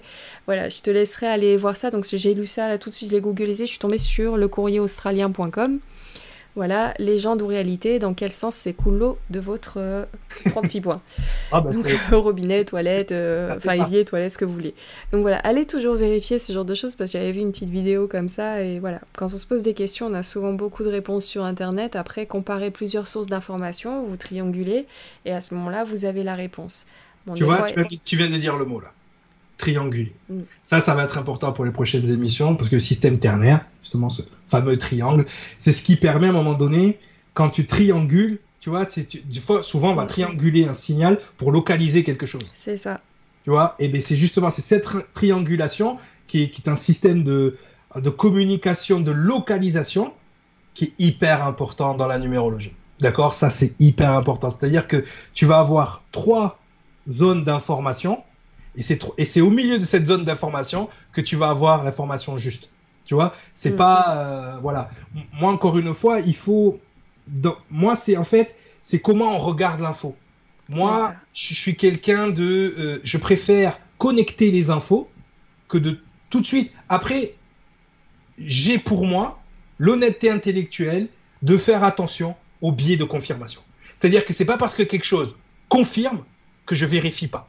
D'accord? Ça, c'est pour moi, c'est le danger. Mais dans tout, hein, dans tous les domaines, à partir du moment où tu rentres dans le biais de confirmation, c'est-à-dire que chaque fois que tu vois un truc, tu le vois à travers un prisme.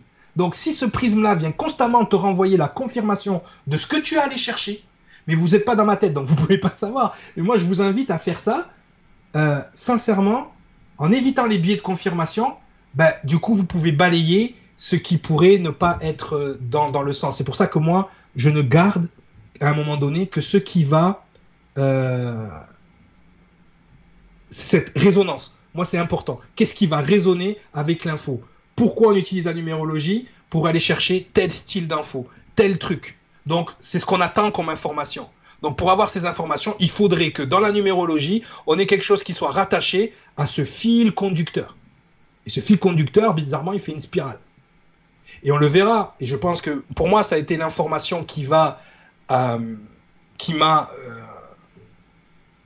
où j'ai passé le plus de temps justement parce que j'avais peur d'être dans un biais de confirmation tellement c'était euh, ça m'a sauté au visage, c'était de retrouver le nombre d'or dans le calendrier.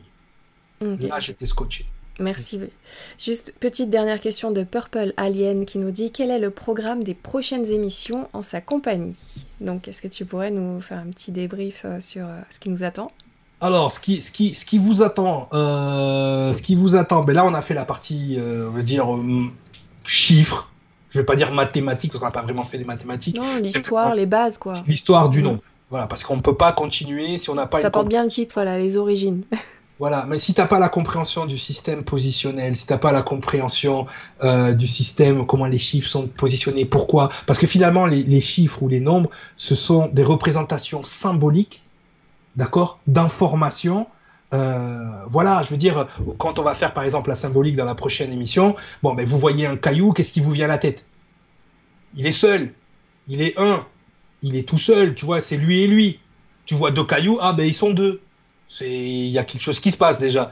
Ils sont deux. Il y a un couple, y a un couple de cailloux. C'est pour ça que des fois on pense que la valeur des nombres, elle a été choisie de façon complètement aléatoire comme ça.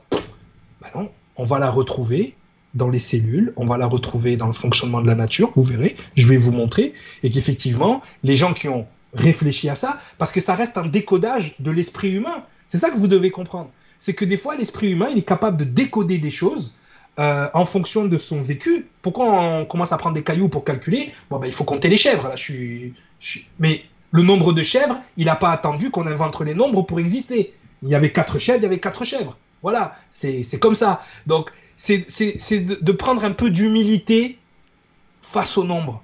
Tu vois, c'est se dire, de façon, que, que, je, que je l'accepte ou que je l'accepte pas, c'est là, la vérité, la réalité, le monde réel n'attend pas mon approbation pour exister. Par contre, le nombre réel, il est soumis à mon regard, il est soumis à ma vision des choses, il est soumis à mes filtres, il est soumis à ma façon de faire, ma façon de voir, et je dois être assez honnête euh, intellectuellement pour me dire la réalité telle que je la vois, elle n'est pas telle qu'elle est, elle était telle que je la pense.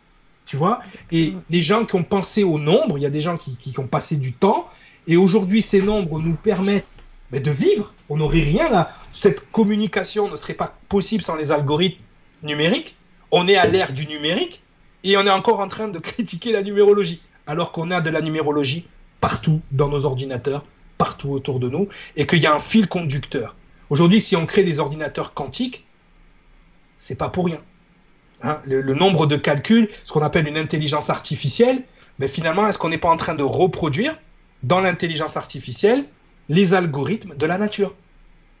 Hein? On essaye de réfléchir. Bon, on va espérer que ça ne trompe pas à la Skynet Terminator, mais euh, voilà. On espère. Donc, on a vu les origines. Ensuite, on verra avec toi euh, le titre euh, parce qu'il y, il y aura toute une partie sur le calendrier, mais avant ça, j'ai plus le titre en tête. Excuse-moi. La symbolique. des nombres. La symbolique des nombres. Merci. Merci Tonia, merci de toujours être dans le coin. Janine, elle est toujours là. Merci, merci beaucoup. Euh, Julien qui nous dit merci pour l'émission. Après une grosse journée de travail, il faut s'accrocher, mais c'est tellement passionnant. Exactement. Moi, ça serait plus light la prochaine. Je veux un travail genre Je le sais à chaque fois. Euh, vous ne vous étonnez pas. Je sais sur euh, sur internet, on est en live. Tout le monde euh, tout le monde a accès à, à Nuria TV donc librement.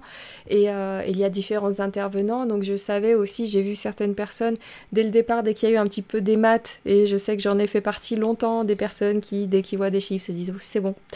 Voilà, sans moi, pas maintenant. Et surtout pas après une journée de travail. Bravo Julien. Euh, et, donc voilà, il y, a eu quelques petits départs, d'autres se sont accrochés, mais j'ai laissé faire le hasard des choses, voilà.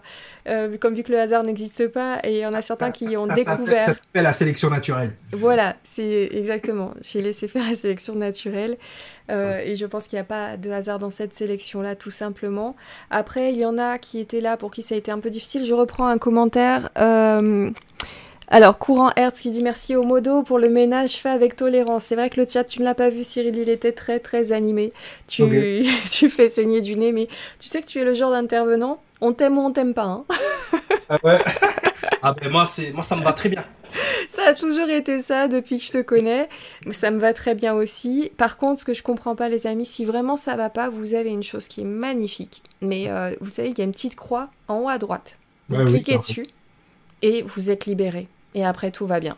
Et c'est vrai que je voyais beaucoup de Nuréens disant mais si ça vous convient pas, pourquoi vous restez euh, une heure, deux heures et Ouais, deux heures, en plus deux heures hein. Il y en a certains, même moi je me pose la question. Donc voilà, et par contre, vous êtes, êtes super nombreux à avoir découvert euh, Cyril et nombreux aussi à le connaître déjà. Il y avait vraiment un mix là parce que je, je voyais les connaisseurs et, ceux qui te découvraient. Et, euh, et, merci à vous, vous allez voir avec le temps et j'espère que ça vous l'a fait aussi ce soir le nombre de petits tilts qu'on a, le nombre de petites claque dans la tête, ça fait du bien. Vérifier tout derrière, ça donne envie d'ailleurs d'aller vérifier, d'aller pousser les informations, d'aller regarder les vieilles tablettes, même jusqu'aux tablettes sumériennes pour voir un petit peu ce qu'on pourrait trouver, de faire des compléments. Et voilà, c'est ce, mélange d'informations que tu as utilisé en tout cas pour la base, pour l'introduction. Moi, j'ai adoré ça. Voilà, ça, ça, venait de différents endroits, différentes sources et ça, c'est cool. Donc, euh, merci pour le travail que tu fais déjà pour nous apporter tout ça. C'est beau truc. Les gens qui me connaissent, ils, savent, euh, ils savent très bien. De toute façon, tu vois, c'est quelque chose que j'avais mis en suspens. C'est vrai que la, numéro, euh, bon, elle était avant je l'associais avec un coaching. Tu vois, maintenant je fais plus de coaching du tout euh, associé associé à la numéro. Il y a des gens qui viennent demander des, des thèmes numérologiques, je les fais avec plaisir, je les fais sur don. Il n'y a plus de, de consultation euh, où, où, tu dois payer une consulte, un coaching derrière. Ça, ça sert à rien. Pour moi, c'est de l'info, l'info générale. Donc voilà, euh, s'il y a des gens qui sont intéressés pour avoir un thème, euh, on, on, le fait avec plaisir, mais ça s'arrête là. On, on va pas plus loin. Comme j'ai dit, tant qu'on n'a pas la garantie que c'est une science exacte derrière, il faut toujours prendre des pincettes. Moi, j'essaye avec mes moyens et ma compréhension. C'est toujours ça, hein, c'est une question de compréhension. Euh, avec ma compréhension de faire les choses au mieux possible. Et après, tu vois, j'en suis plus à. Tu vois, il y a quelques années, c'était c'était la découverte, c'était quelque chose d'extraordinaire. Aujourd'hui, ça reste quelque chose qui, qui interpelle. C'est un outil. Voilà, un outil, point barre. Voilà, mais autant, autant le connaître, autant l'avoir dans sa boîte à outils, celui-là, parce qu'il est vraiment très sympa. Donc c'est cool, merci de ami, partager. Hein, vous êtes à table, vous faites ah, c'est génial. calcul, et puis euh, ça peut faire un bon jeu de société aussi, c'est très très drôle. Ouais, ouais. c'est vous allez voir avec le temps. Moi, je sais que je l'ai fait à quelques amis, puis c'est là où ils m'ont dit, mais t'es médium, c'est pas possible. J'aurais dit non, non, puis je leur ai expliqué un petit peu, puis j'aurais dit, mais faites-le autour de vous. Et, mhm. euh, et aussi, on a halluciné en fait. Ils se sont dit, mais c'est dingue, j'ai toujours en pote euh, les mêmes numéros. Euh, c'est vrai que j'apprécie telle personne, et maintenant, ça m'étonne même plus de savoir que c'est tel chiffre, tel numéro, et ainsi de suite. Enfin voilà, tout ça, ça nous ben, fait trop rire. Moi, moi, ce que je trouve, en fait, ce que je trouve euh, si tu veux, euh, le seul danger pour moi la numérologie. Pour moi, c'est vraiment le seul danger, c'est que le, nombre, euh, les nombres, ils, nous ramènent à, notre cerveau. C'est-à-dire qu'on a une partie cerveau droit, cerveau gauche. C'est ce qu'on verra dans la prochaine émission. Le cerveau gauche, il est très pragmatique. Pour lui, le nombre, c'est une quantité, c'est une position. Tu vois, c'est une position dans la hiérarchie. Et le cerveau droit, c'est plus symbolique. Tu vois, la numérologie, elle fait appel aux deux. Le problème, c'est que euh, à aucun moment la numérologie ne doit servir, si tu veux, à imposer une hiérarchie entre les gens. C'est-à-dire que c'est une information qui est valide pour chacun, euh, mais pas pour se comparer aux autres. Et tu vois, quand l'ego il se met au milieu, ah ben moi, toi t'es 3, euh, moi je suis 1, ben je suis moins que toi. Non, ça n'a rien à voir faut voir ça en termes d'énergie, de bande passante et non pas de hiérarchie. Et ça, c'est le plus dur parce que souvent, quand les gens font la numérologie, après, c'est pour se mesurer la taille du machin. Ouais, moi, je suis plus X que toi. Non, ça fonctionne pas du tout comme ça. Et, et, on et puis, euh, et puis les, nombres, euh, les nombres très hauts, c'est pas un cadeau, les gars. non, non, non. Et puis, exactement. Et c'est le système des gigogne. Dans le 3, tu as le 2 et le 1. Tu vois, dans le 5, tu as le 1, 2, 3, 4. Donc euh, tout le monde vit les mêmes problématiques. On est tous sur la planète, on doit tous respirer de l'oxygène, on va tous faire caca. Excusez-moi l'image. Voilà, c'est ça. Il y, a Pat qui nous dit comment on fait pour calculer. Alors ça va venir, ça va venir. Mais voilà, ah, prenons le, temps. Le but, voilà, le but c'est pas le but c'est pas le calcul, c'est de d'avoir les informations qui vont vous faire comprendre le calcul ensuite. Sinon ça ça c'est ça le problème. Au début, moi, j'avais appris le calcul, et puis après, les gens, ils ont, ils ont, ils ont tourné ça comme ils voulaient. Non, non. Tu as d'abord la compréhension que d'abord, mm. quand tu calcules, tu sais ce que tu calcules. Et tu sais le mécanisme qui est derrière. Maintenant, ça fonctionne, ça fonctionne pas. Faudrait faire des tests sur l'humanité au complet pour, pour être sûr. Mais en tout cas, il y a des choses qui interpellent. Voilà, moi, ah oui, ça interpelle. on trouvera toujours, comme on avait vu sur l'univers, ce petit halo différent, ce petit amas globuleux différent par mm. rapport au reste, bien sûr. Mais, euh, mais dans l'ensemble, vraiment, ça interpelle. Ah, j'ai hâte qu'on y arrive, mais euh, allons-y avec douceur, on a tout le temps. En tout cas, c'est cool de, de, t'avoir cette année 2021 qui est très animée pour d'autres raisons. Et ça fait une belle bouffée d'oxygène et euh, ça nous fait du bien de te voir. Et j'adore ton énergie, j'adore euh, ta façon d'expliquer. Et, et c'est vrai que tu es hors cadre par rapport à, d'autres personnes. Je suis un ovni. T'es complètement un ovni, même dans, dans ta façon de, de partager. Euh, en tout cas, tu as une méthode pédagogique qui t'appartient. Et, euh, et, voilà, et c'est pour ça que je te disais, ça passe ou ça casse. Il y en a qui, ah avec qui ça le fait très très bien et qui adorent. Et merci pour tous les super commentaires que vous mettez sur le chat, ça fait trop plaisir. Mon plus, ma plus belle protection, mon plus beau filtre, c'est ce que je suis.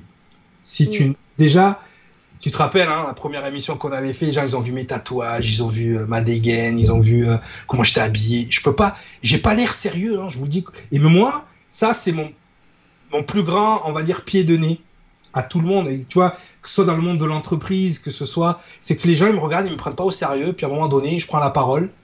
Et puis voilà, l'histoire est réglée. Tu vois, c'est soit t'aimes, soit t'aimes pas. Et je pense que je pense qu'on a une époque où on n'a pas le temps de se faire aimer par tout le monde. On n'a pas le temps euh, je veux dire, il y a des choses à faire, il y a des choses, il y a des évolutions à mettre en place. Et, et tant pis. Tu vois, moi, les gens, les gens qui m'aiment et qui, qui, que j'ai besoin autour de moi, comme toi, comme, comme Tonia, comme, ils sont là. Et puis le reste. C'est ça. Voilà. Quoi arrive. À une époque, j'ai voulu être aimé de tout le monde. Et c'est terminé, ça. Terminé. Mm. terminé. Merci. Cricri qui nous dit j'adore. Euh, il y a Angel qui dit j'aimerais bien. Euh, alors, non, ça, doit être sur une autre conversation.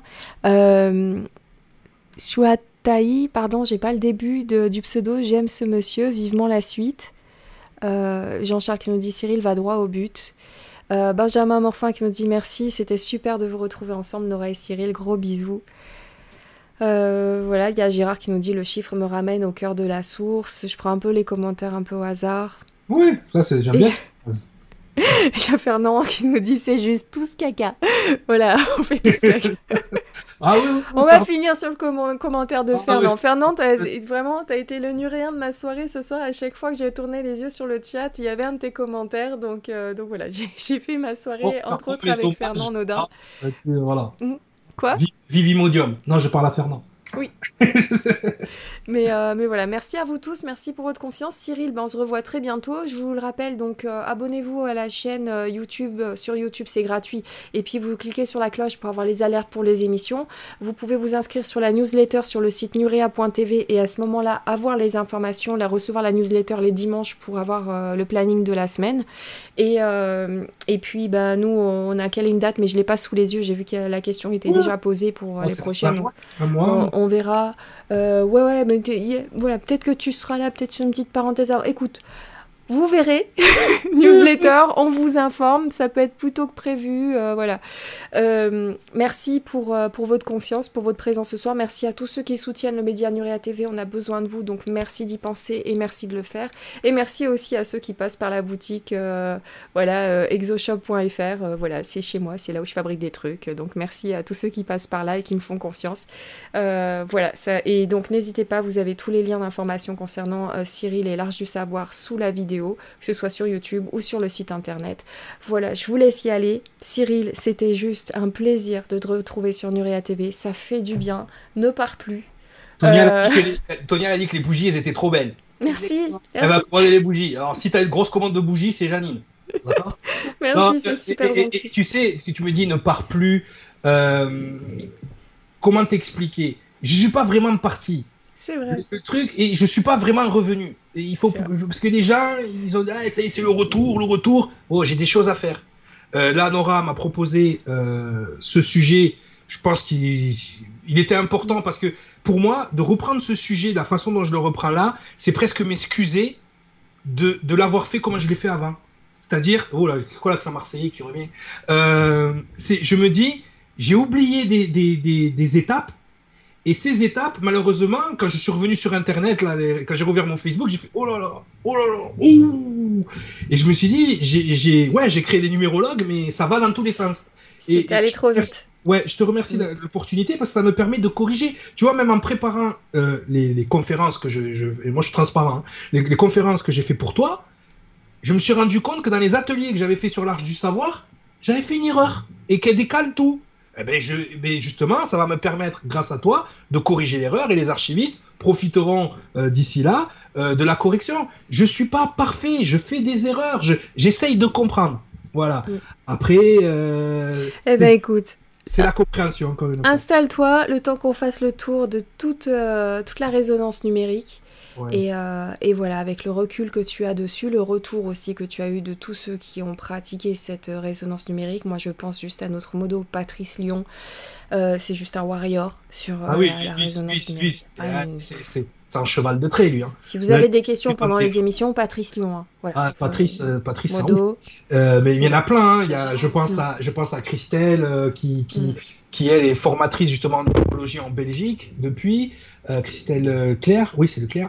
je, je, pense qu'il y, a énormément de gens que j'ai formés qui, en ont fait un métier quasiment. Hein qui aujourd'hui euh, voilà tourne beaucoup. Euh, je vois qu'il y a des jeux de cartes qui, qui, poussent un peu partout aussi, euh, basés sur euh, sur sur ma numéro. Je vois que voilà après bon, euh, tout le monde n'a pas le niveau de compréhension, mais je pense que tout le monde a l'intention de bien faire. Moi, c'est ce que c'est pas comme je vous ai montré, ces données-là, elles appartiennent à l'univers, elles m'appartiennent pas. Il n'y a pas un copyright Cyril sur quoi que ce soit. Par contre, ma compréhension, elle, c'est la mienne. Mm. Donc, je l'impose à personne.